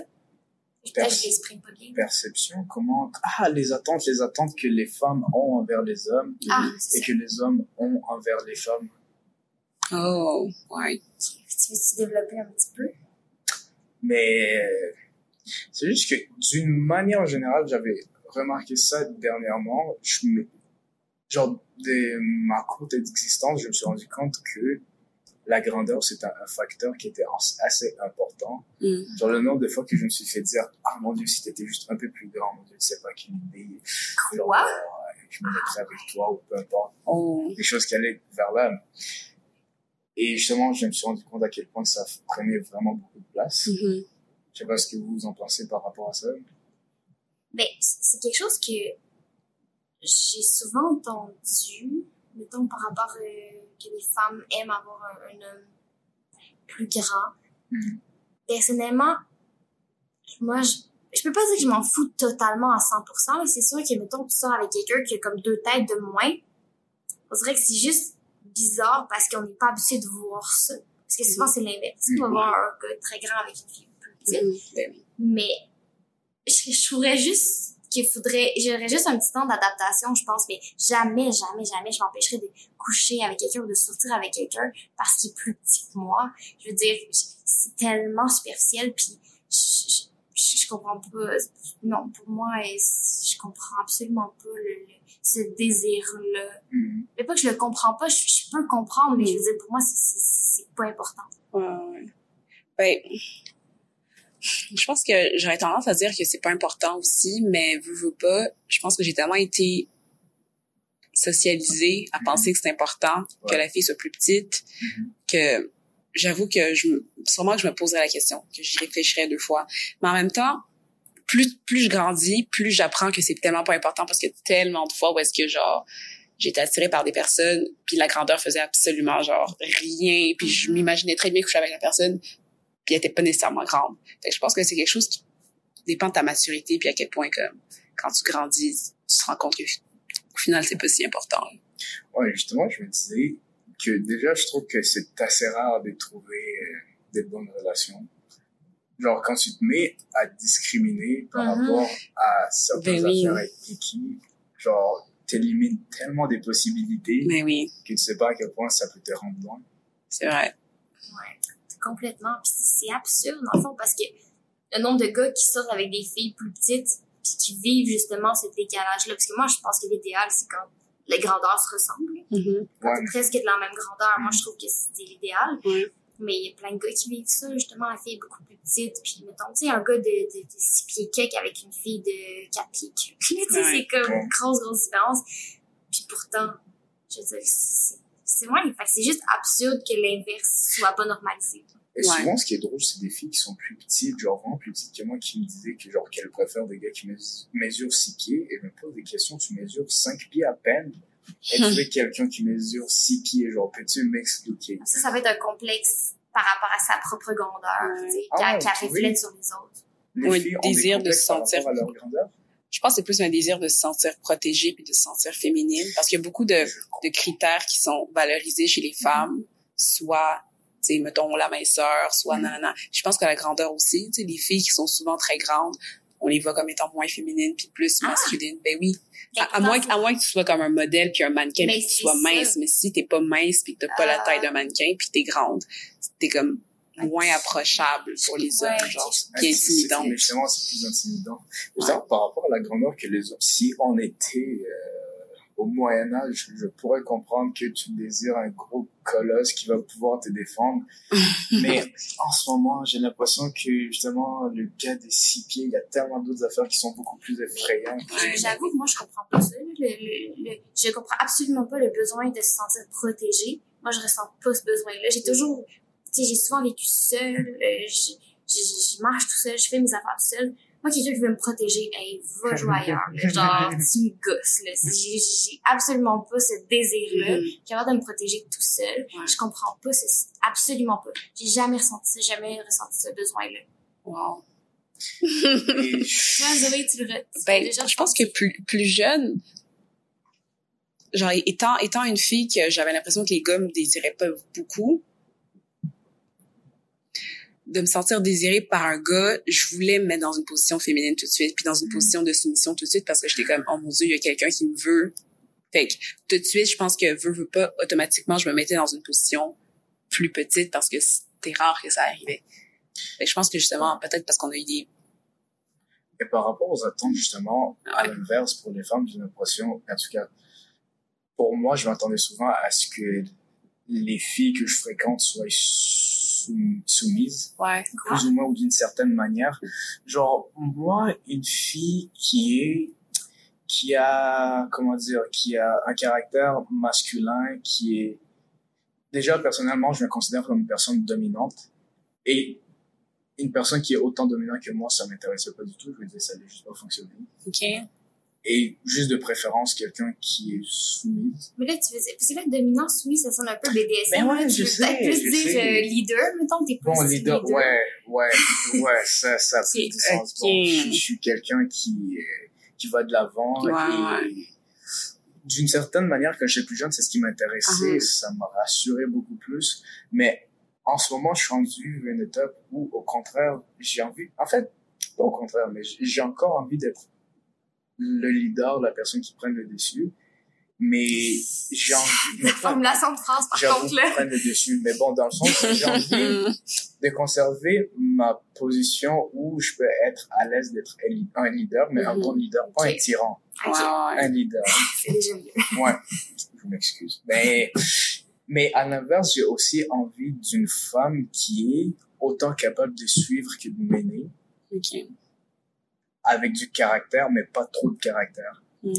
Et ça, et pas du tout soumise, genre, quelqu'un de soumise, ça, c'est rendu que ça m'écœure un peu, genre, j'ai envie d'un peu de personnalité, un peu de caractère, pas Mhm. trop. c'est moi, je pense que l'idéal dans un couple, c'est quand les deux sont les deux, puis les deux sont, sont à l'écoute de l'autre et capables de, d'être humbles. Fait que, tu sais, ah, aujourd'hui, c'est moi qui lead, ah, telle affaire, c'est moi qui lead, puis tu sais, les deux, on lead, les deux, on s'écoute, les deux, on suit, Mhm. c'est ça qui est beau. Parce que moi, je trouve que s'il y en a un des deux qui lead plus, il y a, il y a- déjà là, il y a un rapport de pouvoir, c'est moins égalitaire, ça peut devenir toxique. Est-ce que Eh tu as oui. déjà essayé de mettre deux chats mâles ensemble dans la même pièce? Ça, je pense que ça se peut très bien. Ouais, ça se peut. Mais d'une manière générale, dans le règne animal, quand tu mets deux mâles ensemble, disons deux lions ensemble, ça Mhm. vire souvent mal. Mais je comprends ce que tu proposes, mais je trouve ça difficile et des fois quasiment encombrant quand tu as deux grosses têtes qui Non, mais c'est ça, moi, j'ai pas dit deux grosses têtes. Moi, j'ai Mais, dit deux ben, le leaders qui sont de humbles. mais deux- pas, ouais. qui sont pas menés Mais ouais, par Mais l'orgueil. j- j'avoue, ça, ça, je suis vraiment d'accord avec ce que tu dis. Mhm. Ça, ça a vraiment beaucoup de sens.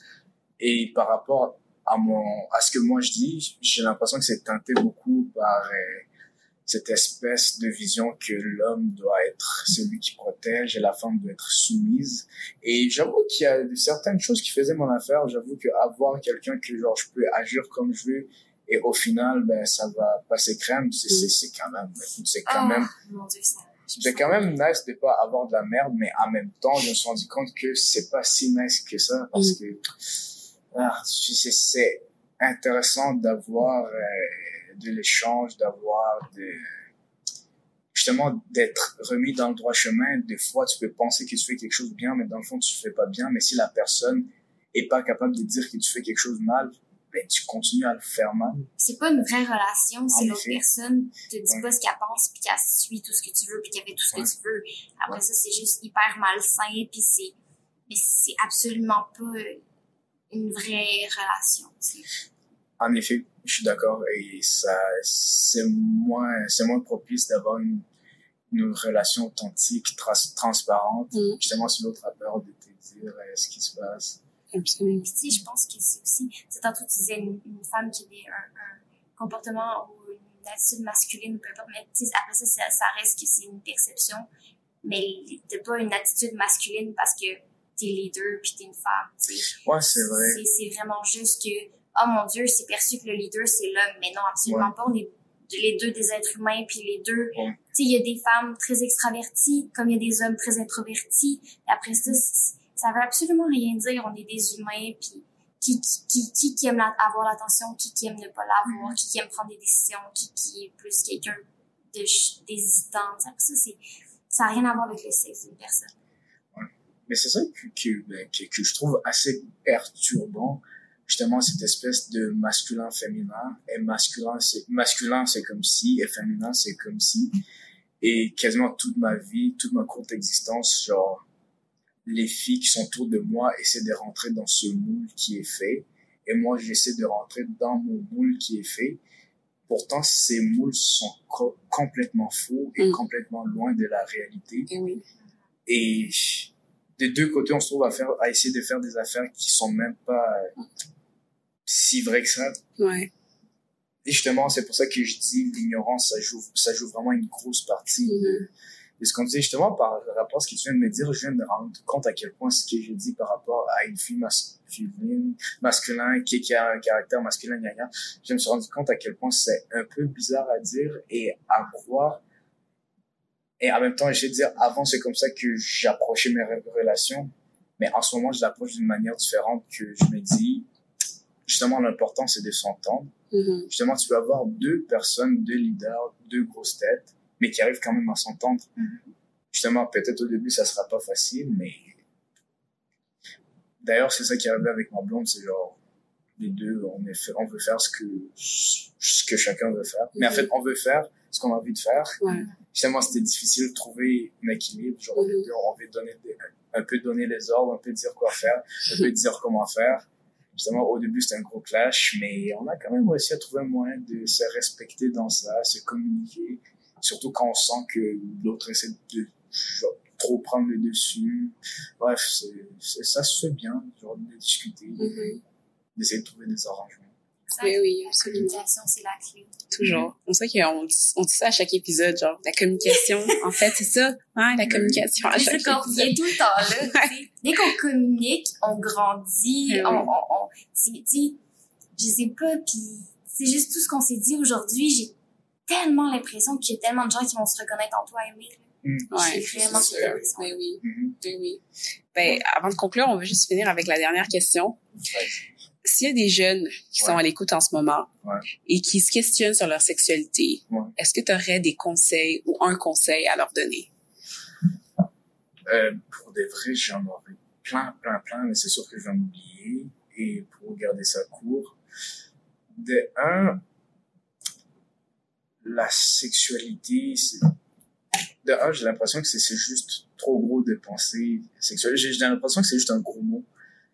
De un, j'ai l'impression que juste tu te demandes qu'est-ce qui t'attire? Un gars, une fille, les deux, ou un objet, je sais pas, t'as le droit, peu importe.